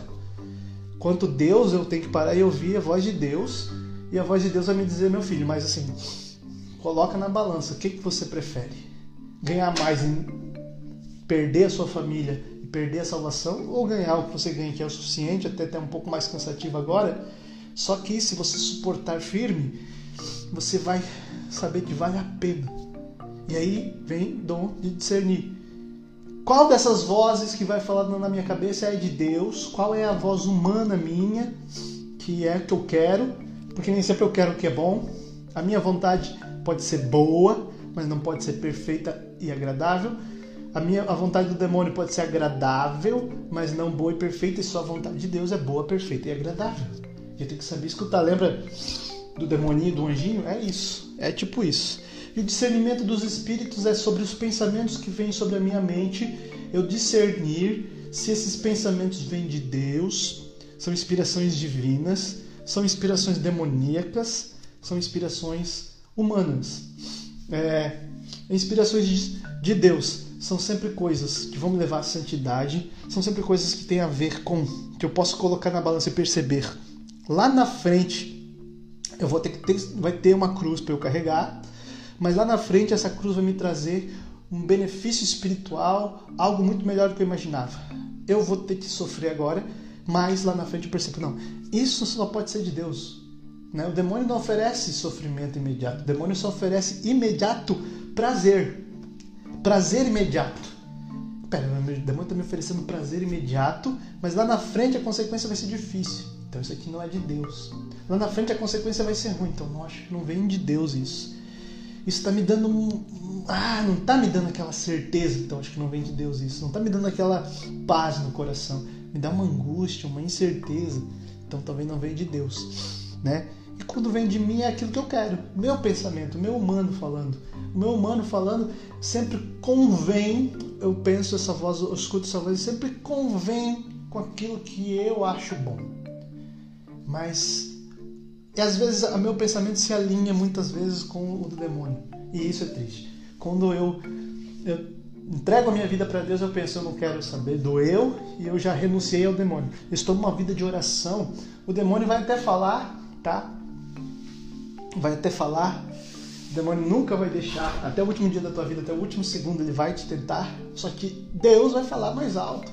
Eu vou reconhecer melhor a voz de Deus, porque eu estou em intimidade. Aquele, imagine assim, o pai, vou dar um exemplo aqui meio bobo, mas vai fazer sentido. O pai lá de vez em quando fala com a filha. Quase não, não tem mais tido contato com a filha direito.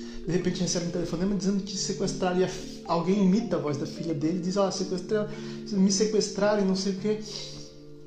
Agora tem um outro pai que ele tem uma intimidade com essa filha, ele conhece bem ela, ele está sempre próximo dela, e aí ligam para ele dizendo que sequestraram essa filha e fazem ali uma, uma voz fingindo que é a filha. Qual pai vai reconhecer qual é a filha? Se a filha é a filha de verdade ou é uma imitação?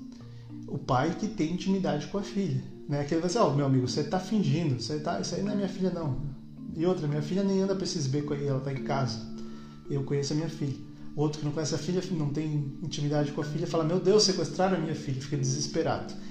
Assim é com nós, quando nós temos intimidade com Deus, oramos, conhecemos a palavra, procuramos conhecer Deus, nós sabemos como Deus tem agido na humanidade, nós entendemos assim as fórmulas de Deus trabalhar nos corações dos homens e aquilo que desagrada a Deus. Então, quando eu conheço esse Deus que se revela por, no Cristo e que é revelado a nós o Cristo pelo Espírito Santo, eu tenho essa intimidade com o Espírito Santo, eu sei entender. Cara, isso não é de Deus. Esse é um dom do discernimento do Espírito, é um dom do Espírito Santo. Então vamos lá. Então eu falei os dons: profecia, cura, língua, interpretação, milagre, discernimento, palavra de ciência, palavra de sabedoria e a fé carismática. A fé carismática, ela vai a fé, como eu falei na primeira aula, é aquele é o aderir a Cristo, eu aderir à verdade, o caminho e a vida, eu acreditar que Cristo é o Senhor, o Rei, Salvador, que Pai, a fé, a fé, a fé que é virtude, é eu creio que Deus é Pai, Filho, Espírito Santo, Criador do céu e da terra, Redentor dos homens, aquele que inspira a sua igreja, tudo que eu estou pregando, ensinando para vocês aqui durante o creio. A fé carismática é uma ação do Espírito Santo que me faz aumentar o fervor do meu coração quanto às coisas ao qual eu acredito e com uma confiança em Cristo inimaginável. Então eu confio, eu confio tanto. Então todos um dom é ligado ao outro. Olha só, eu confio tanto em Deus e eu confio nele que ele vai te curar. Então aí Deus age através do dom da cura, do milagre, do dom da interpretação. É, a fé vai fazer com que tudo que eu escute, que eu creia, tudo isso aí fazer sentido, né? É eu acreditar de fato, sem ver. É, dar, é, é, é aquilo que Paulo vai dizer. Já não andamos mais com os olhos da carne, mas andamos com os olhos do Espírito. Os olhos da carne veem aqui a matéria, os olhos do Espírito enxergam outras coisas, enxergam a, vida, a ação de Deus na minha vida. Os olhos da carne parece que está tudo perdido, os olhos da, do espírito, os olhos da fé, eu já enxergo uma nova porta se abrindo. Então, essa é o dom carismático da fé. Amém? Existem outras coisas. Então, como que eu tenho esses dons? Eu rezo, eu clamo, eu peço, clamo o Espírito Santo, eu peço o Espírito Santo, eu peço para ser batizado no Espírito Santo. E agora eu vou falar aqui o que é ser batizado no Espírito Santo. Eu vi hoje também alguém criticando a renovação carismática católica dizendo que vocês inventaram um novo, um novo sacramento que não existe, batismo no Espírito Santo. Muito bem. Batismo no Espírito Santo não é um sacramento, tá?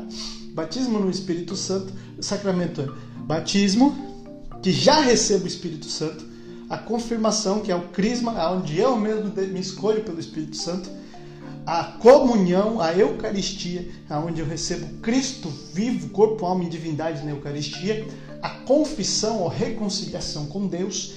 Esses são os sacramentos do cristão que ele vive constantemente. O batismo ele não pode parar de viver, a crisma ele não pode parar de viver, a comunhão ele tem que ir atrás, a confissão ele tem que ir atrás. E aí existem sacramentos pontuais. A ordem para um sacerdote, o matrimônio para quem vai a vida a, a, a vocação do matrimônio, que vai formar uma família, que também depois disso ele precisa viver esse sacramento todos os dias da sua vida, para o resto da vida, também o ordenado também.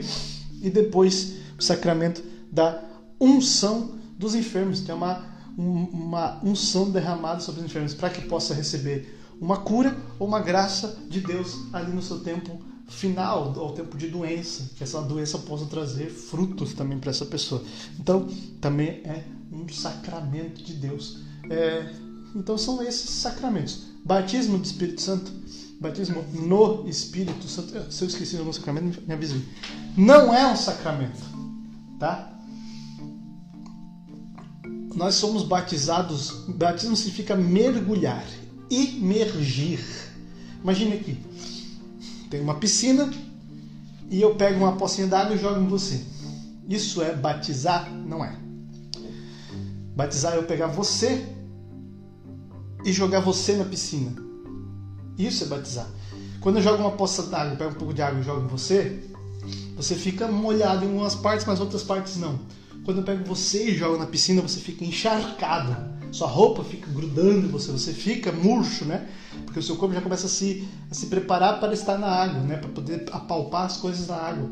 Então, você é emergido, mergulhado. Isso significa batismo. O que significa batismo no Espírito Santo? Significa eu pedir para que Deus me pegue e me mer, e mergulhe a minha alma nele, para que não sobre nenhum pedacinho dela seco, que eu seja mergulhado no Espírito Santo, né? Que ele não é ele que é mergulhado em mim, não é o Espírito Santo que vem aqui e entra em mim apenas, é eu que sou colocado dentro do Espírito Santo e submergido nele. E no batismo do Espírito Santo, o Espírito Santo aviva os dons que você recebeu no batismo. E aí você consegue, você tem uma nova capacidade né? não nova, mas é a mesma capacidade que você já tinha, mas ela é fervorosa. Então você tem o dom da ciência do pecado. A primeira coisa que Deus aviva é falar: Ei, olha que é o pecado, é isso aqui. A pessoa recebe o Espírito Santo, ela é emergida, mergulhada nesse Espírito Santo, ela fica toda molhada e ela começa então a se adaptar. Lembra que eu falei? Se você ficar muito tempo numa banheira, numa água, o seu dedo começa a ficar murcho porque o seu corpo começa a se adaptar para a vida na água. Então, para você poder pegar alguma coisa ela não escorregar da sua mão, seu corpo começa a fazer, a se formar ali de um formato que e o seu corpo ele se adapta à água. Quando eu estou mergulhado no Espírito, então a minha alma começa a se adaptar à vida no Espírito. Cristo disse: aquele que nasce da, do, do, da carne é carne, aquele que nasce do Espírito é Espírito. Então, a partir desse momento, eu come, nasci do Espírito. E agora é como se Deus me pegasse. Lembra que eu falei antes? e que, que eu nasci no ventre da minha mãe num monte de água. E aí quando estoura aquela bolsa de água é a hora que eu tenho que sair dali. Então ali eu sou de novo mergulhado na água. Eu sou renascido. E aí quando eu saio dessa água essa água continua em mim me molhando. Estou adaptado a essa vida na água do Espírito. Eu então começo a tirar da minha vida o que é pecado, o que é lixo, o que me leva a pecar. Eu começo a apagar as músicas mundanas, secular, funk, sertanejo, porcaria. Eu começo a fazer uma limpa na minha vida, nas minhas roupas que me levam a pecar, que levam outro a pecar. Eu paro de falar palavrão. Eu começo a ter uma, uma adaptação à vida com Deus. Eu procuro o sacramento da confissão. Deus vai me levar a essa experiência de adaptação a Ele. Por isso, no batismo no Espírito Santo nós temos um fervor tão grande, porque nós estamos precisando imediatamente nos adaptar à vida espiritual que nós éramos adaptados ao mundo e nós precisamos nos desadaptar do mundo, nós desligar do mundo. O Espírito Santo vai fazer isso conosco. Então ele vai usar de todos esses dons que eu falei, dos dons infusos que já estão desde o batismo, eles vão acender como uma chama. Sabe quando ligaram lá aquela a, a, a chama do. que foram colocar os, os três lá no Nabucodonosor, ligou lá a fogueira e ia botar os três lá dentro. De repente ele queimou sete vezes mais aquela fogueira e até queimou, matou até as pessoas que foram acender lá. Eu esqueci o nome, da fornalha, né? E assim é o Espírito Santo, nós estamos que nem a chaminha ali, ali está ali dentro de nós, os carismas, que nem uma chaminha de um isqueiro. De repente, sou batizado no Espírito, ele acende com uma fornalha ardente, sete vezes mais forte, ou seja, perfeitamente mais forte queima tudo em mim, e aí eu penso, meu Pai do céu, começa a ter a inteligência de Deus, a sabedoria de Deus, o conselho de Deus, o temor de Deus, eu quero parar de pecar, parar de desagradar a Deus, eu começo a ter ciência do meu pecado, eu começo a ter coragem, que eu era covarde, quando você se acha bonzão para o mundo, você é covarde para Deus. E quando eu tenho ter piedade, zelo pela, pela Eucaristia, zelo pela Santa Missa, zelo pela minha vida espiritual, zelo pelas, pelas pessoas, desejo de misericórdia para com os outros, amor para com os outros, piedade, eu quero pedir perdão, eu quero perdoar, eu começo a me adaptar. Isso é tudo é ação do batismo, é Deus que me mergulhou nele. Eu estou cheio de Deus. Não é que depois passa, é que depois eu me adaptei. E assim, e aí você é que nem uma esponja que você suga tudo. Mas aí você começa a, a ser apertado de fora, do lado de fora, e essa água vai molhando os outros. Você precisa mergulhar de novo. Por isso a gente reza sempre pedindo o batismo no Espírito Santo, para sempre ficar encharcado. Porque não é, quer dizer que eu agora já me adaptei. Ah, mas eu não sinto nada. Não preciso sentir. O batismo no Espírito Santo não tem a ver com sentimento. Lembra? É intelectual. É a minha inteligência. O sentimento vem na onda. Ih, rapaz, eu fico empolgado, eu fico animado. O sentimento vem da onda. Porque quando o meu intelecto se sente feliz, sabe, não, quando o meu intelecto sabe que eu estou fazendo algo que vai me levar à felicidade, a minha cabeça solta um monte de dopamina, solta coisas que me trazem felicidade, me colocam no eixo, me trazem alegria, me trazem um sentimento bom. Então, às vezes, muitas pessoas, ao receber esse mergulho no Espírito Santo, a sua cabeça, a sua mente não sabe muito bem como reagir e às vezes ela sente, o corpo sente, porque o corpo e a alma é unido, o corpo sente alguma coisa, às vezes o corpo sente um arrepio, sente um formigamento, e às vezes o corpo não tem força suficiente repousa e cai no chão. Ele vive um êxtase do Espírito Santo de Deus. Não precisa viver nada disso para. É, não precisa repousar, não precisa re, é, ter esse sentimento para ter tido um batismo no Espírito Santo. Lembra que o Espírito Santo é interior, ele trabalha lá dentro. Você não precisa sentir nada. Santa Teresa d'Ávila não sentia nada. E você acha que durante 30 anos Santa Teresa d'Ávila não tinha Espírito Santo? Ela tinha. São João da Cruz vai falar da noite escura da alma. Santa Teresa d'Ávila vai falar sobre uh, o deserto, né? Então, o deserto espiritual, essa, essa secura, às vezes a gente não sente nada, mas não quer dizer que o Espírito Santo não está viajando ali. Eu conheci uma mulher que falou assim: Olha, é, eu nunca fui batizado no Espírito Santo, mas eu já venho para esse grupo de oração há 30 anos, rezo em línguas, clamo, peço tudo isso, é, e eu não sinto, eu não sinto nada. Minha filha, 30 anos perseverando num grupo de oração sem sentir nada, perseverante, rezando, clamando. Você acha que você não é batizado? Você é extremamente batizado. Você não sente porque você não precisa sentir nada, não porque você é fiel, você vai 30 anos mesmo sem sentir. Tem gente que precisa sentir alguma coisa. E é muito feliz aquele que não sente nada, feliz aquele que acredita sem ver e aquele que é batizado e não precisa sentir para se permanecer fiel a Deus. Estamos na geração sentimentalista, geração apaixonada, que é presa ao sentimento, que nós precisamos nos prender, desprender desse sentimento. Eu não estou aqui fazendo um discurso de, de estoicismo, nada disso, não é uma cultura filosófica é uma questão católica. O sentimento está sempre ali, mas ele precisa ser maduro. São aqueles que sabem usar os sentimentos da forma certa para tomar decisões certas e saber tomar boas decisões, mesmo quando as coisas estão muito boas e quando estão muito más. Amém? Começar a participar da missa e não assistir, porque o Espírito nos abre os olhos e o coração muito bem para entender ali. É isso. A liturgia é o sinal de Deus do Espírito Santo, porque na liturgia eu vejo Cristo na Eucaristia e eu não vejo um pedaço de pão. Né? Os olhos da carne veem o quê? Um pedaço de pão. Os olhos da alma veem Cristo, corpo, alma e divindade. Amém? Então vamos lá. Falei do repouso no Espírito, falei do batismo no Espírito. E nós temos aqui mais duas páginas só para acabar. É... Amém? Temos também mais 15 minutinhos aí. Cristo o Espírito Santo é aquele que nos liga à cabeça da igreja que é Cristo. Cristo é a cabeça da igreja, nós somos o corpo, já falei disso aqui, né? E o Espírito Santo é como se ele fosse o sistema nervoso desse corpo, que traz as informações da cabeça para cada cantinho do corpo. Amém? Então o Espírito Santo ele nos leva. A palavra de Deus vai chamar o Espírito Santo de algumas coisas, é, vai dar vários nomes para o Espírito Santo. E eu li aqui para vocês João 3, aonde a palavra de Deus em, hebra... em, hebraico, em aramaico, né, ali, mas usa uma expressão em hebraico que é ruá.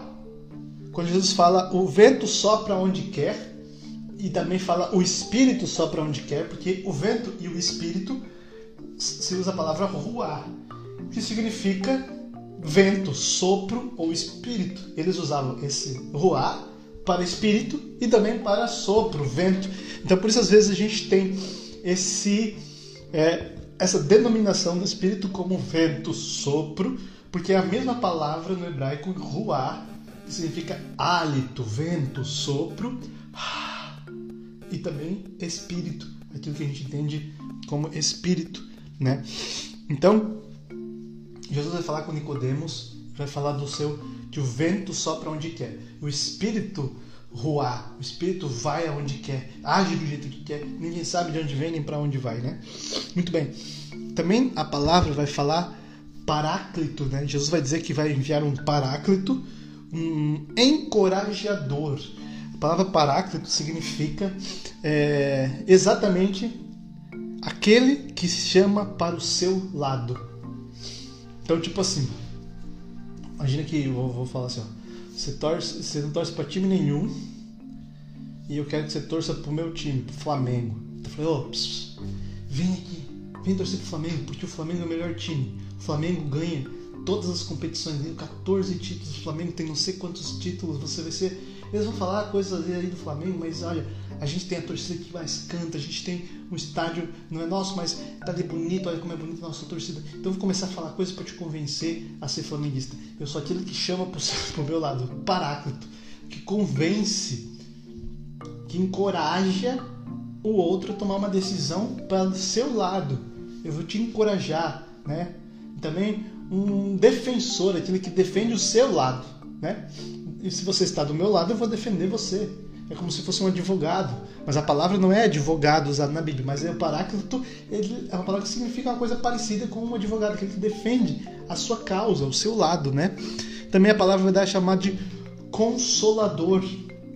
E consolador significa aquele que dá sentido à sua dor. Você já percebeu que o consolador de verdade, aquele que te consola, é aquele que dá sentido à sua dor, a tudo que você está sofrendo? Nunca é alguém que só passa a mão na sua cabeça. Aquele que fala que você está sofrendo, ele fala a verdade para você e te dá, mostra um sentido para aquilo que você está sofrendo. E aquele sentido, você tem um sofrimento que não vai passar, não vai sair do nada, né? Por exemplo, morreu alguém, mas a pessoa morreu é uma pessoa boa.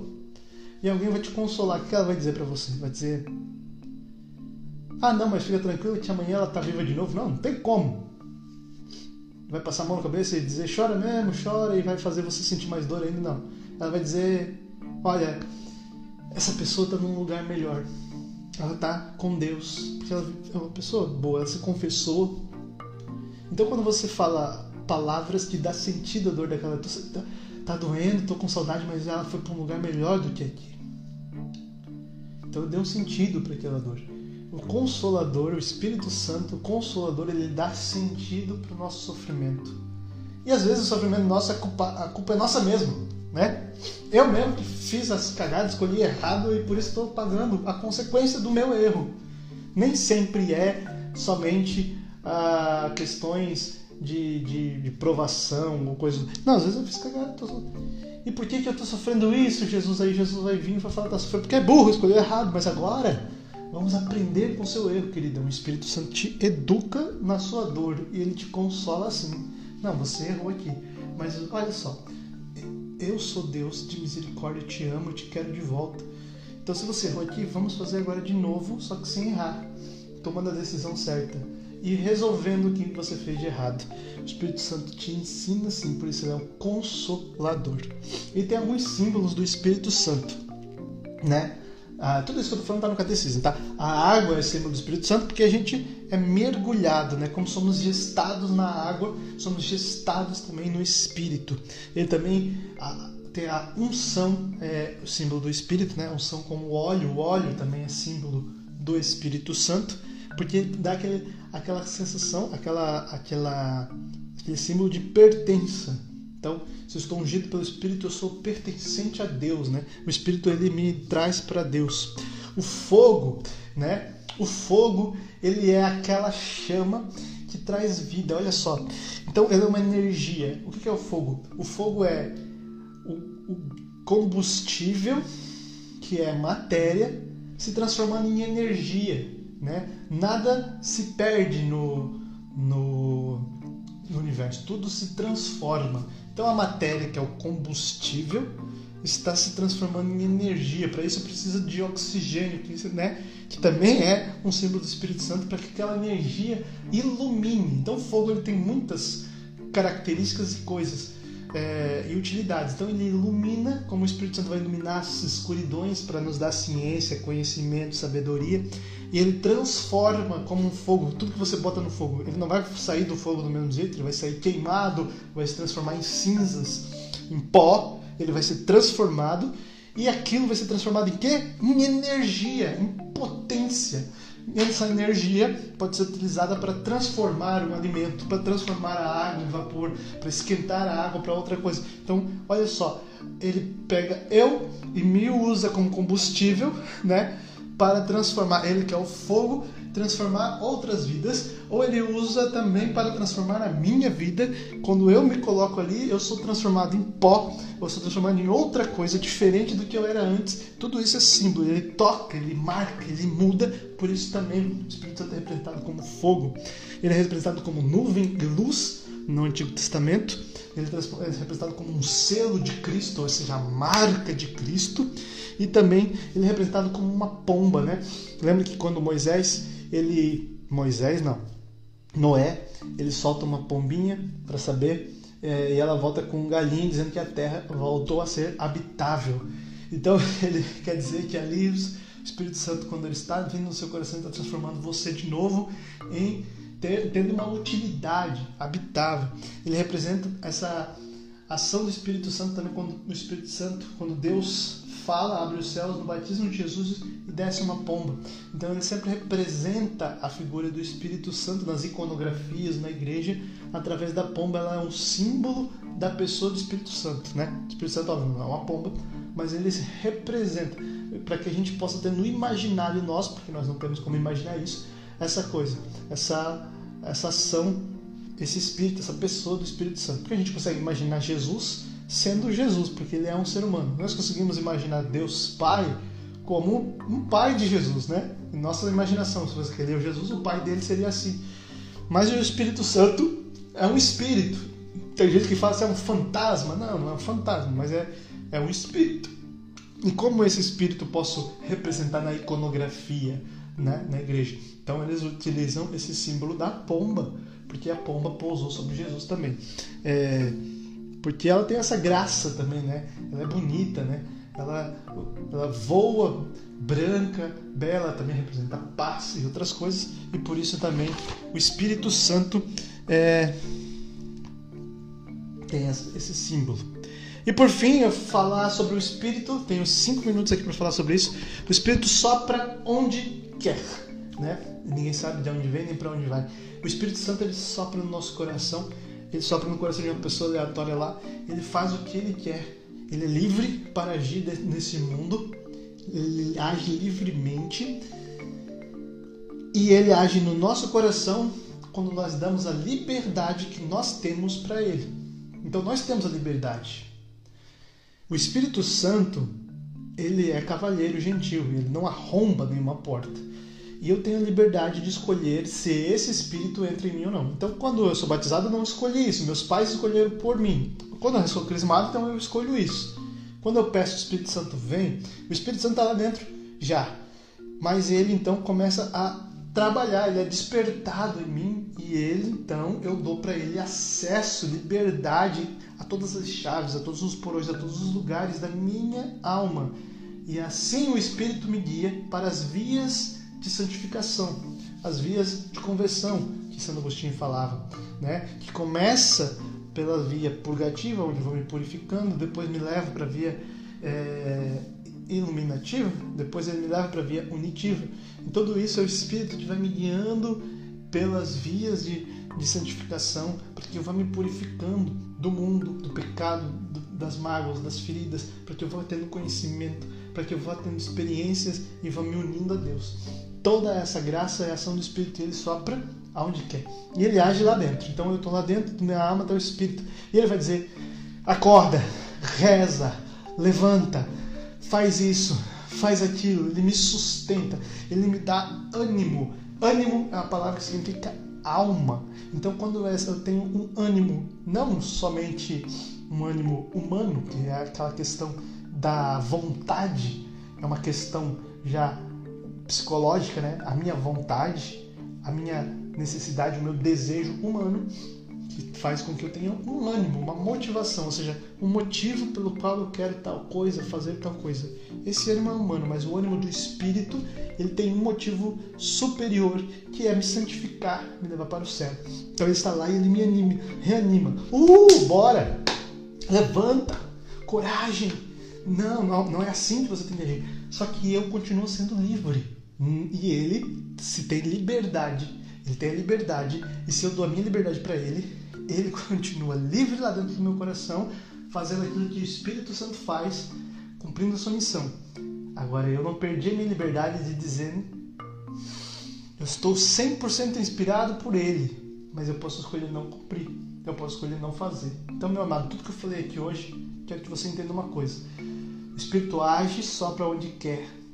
Ninguém sabe de onde vem nem para onde vai, mas você ouve o ruído. Se você ouve o ruído do Espírito te inspirando as ações no seu coração, não ignore as inspirações do Espírito Santo. Cumpra-as, porque a vontade de Deus para você é boa, perfeita e agradável. E Ele só quer fazer isso em você, te santificar. Então hoje nós fizemos essa aula sobre o Espírito Santo. Próxima aula nós vamos falar sobre a igreja, simplesmente sobre a igreja católica é, o que é a igreja no coração de Deus, o que é tudo sobre a igreja.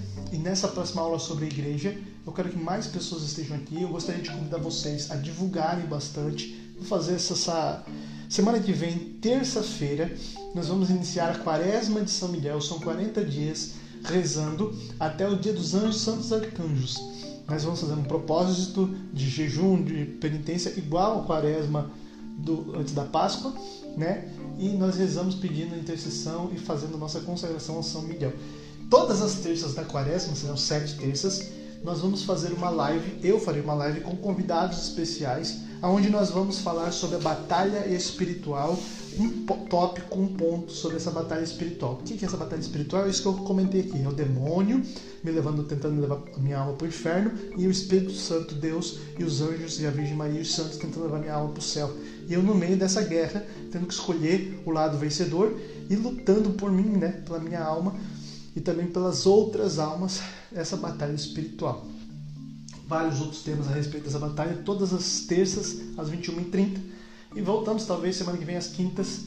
É, mas eu vou conversar com vocês lá no grupo para saber o melhor dia sobre as nossas aulas de catecismo.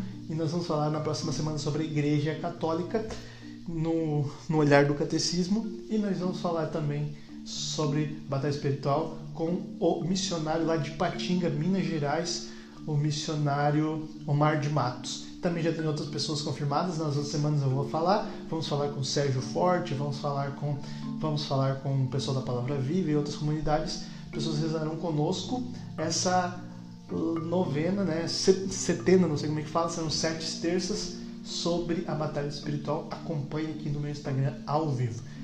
Por isso, nessa noite, agradeço a sua companhia, agradeço você que está assistindo esse vídeo no YouTube. É, já se inscreve no canal aí, deixa seu like, deixa seu comentário. Você que está ouvindo no Spotify, deixa aí o coraçãozinho também, você está ouvindo o áudio. Você que me acompanhou aqui ao vivo, Deus abençoe você. E vamos pedir então que a Virgem Maria esteja conosco e nós possamos ter uma noite boa. Em nome do Pai, do Filho e do Espírito Santo. Amém. Ave Maria, cheia de graça, o Senhor é convosco. Bendita sois vós entre as mulheres, e bendito é o fruto do vosso ventre, Jesus. Santa Maria, Mãe de Deus, rogai por nós, pecadores, agora e na hora de nossa morte. Amém. A nossa proteção está no nome do Senhor que fez o céu e a terra, pela intercessão da Santíssima Virgem Maria e de todos esses santos maravilhosos que estão aqui atrás. Desça sobre mim, sobre vocês, sobre a sua casa, sua família, a bênção do Deus Todo-Poderoso, que é Pai, Filho e o Espírito Santo. Amém? Até semana que vem, com menos achismo, mais Cadê?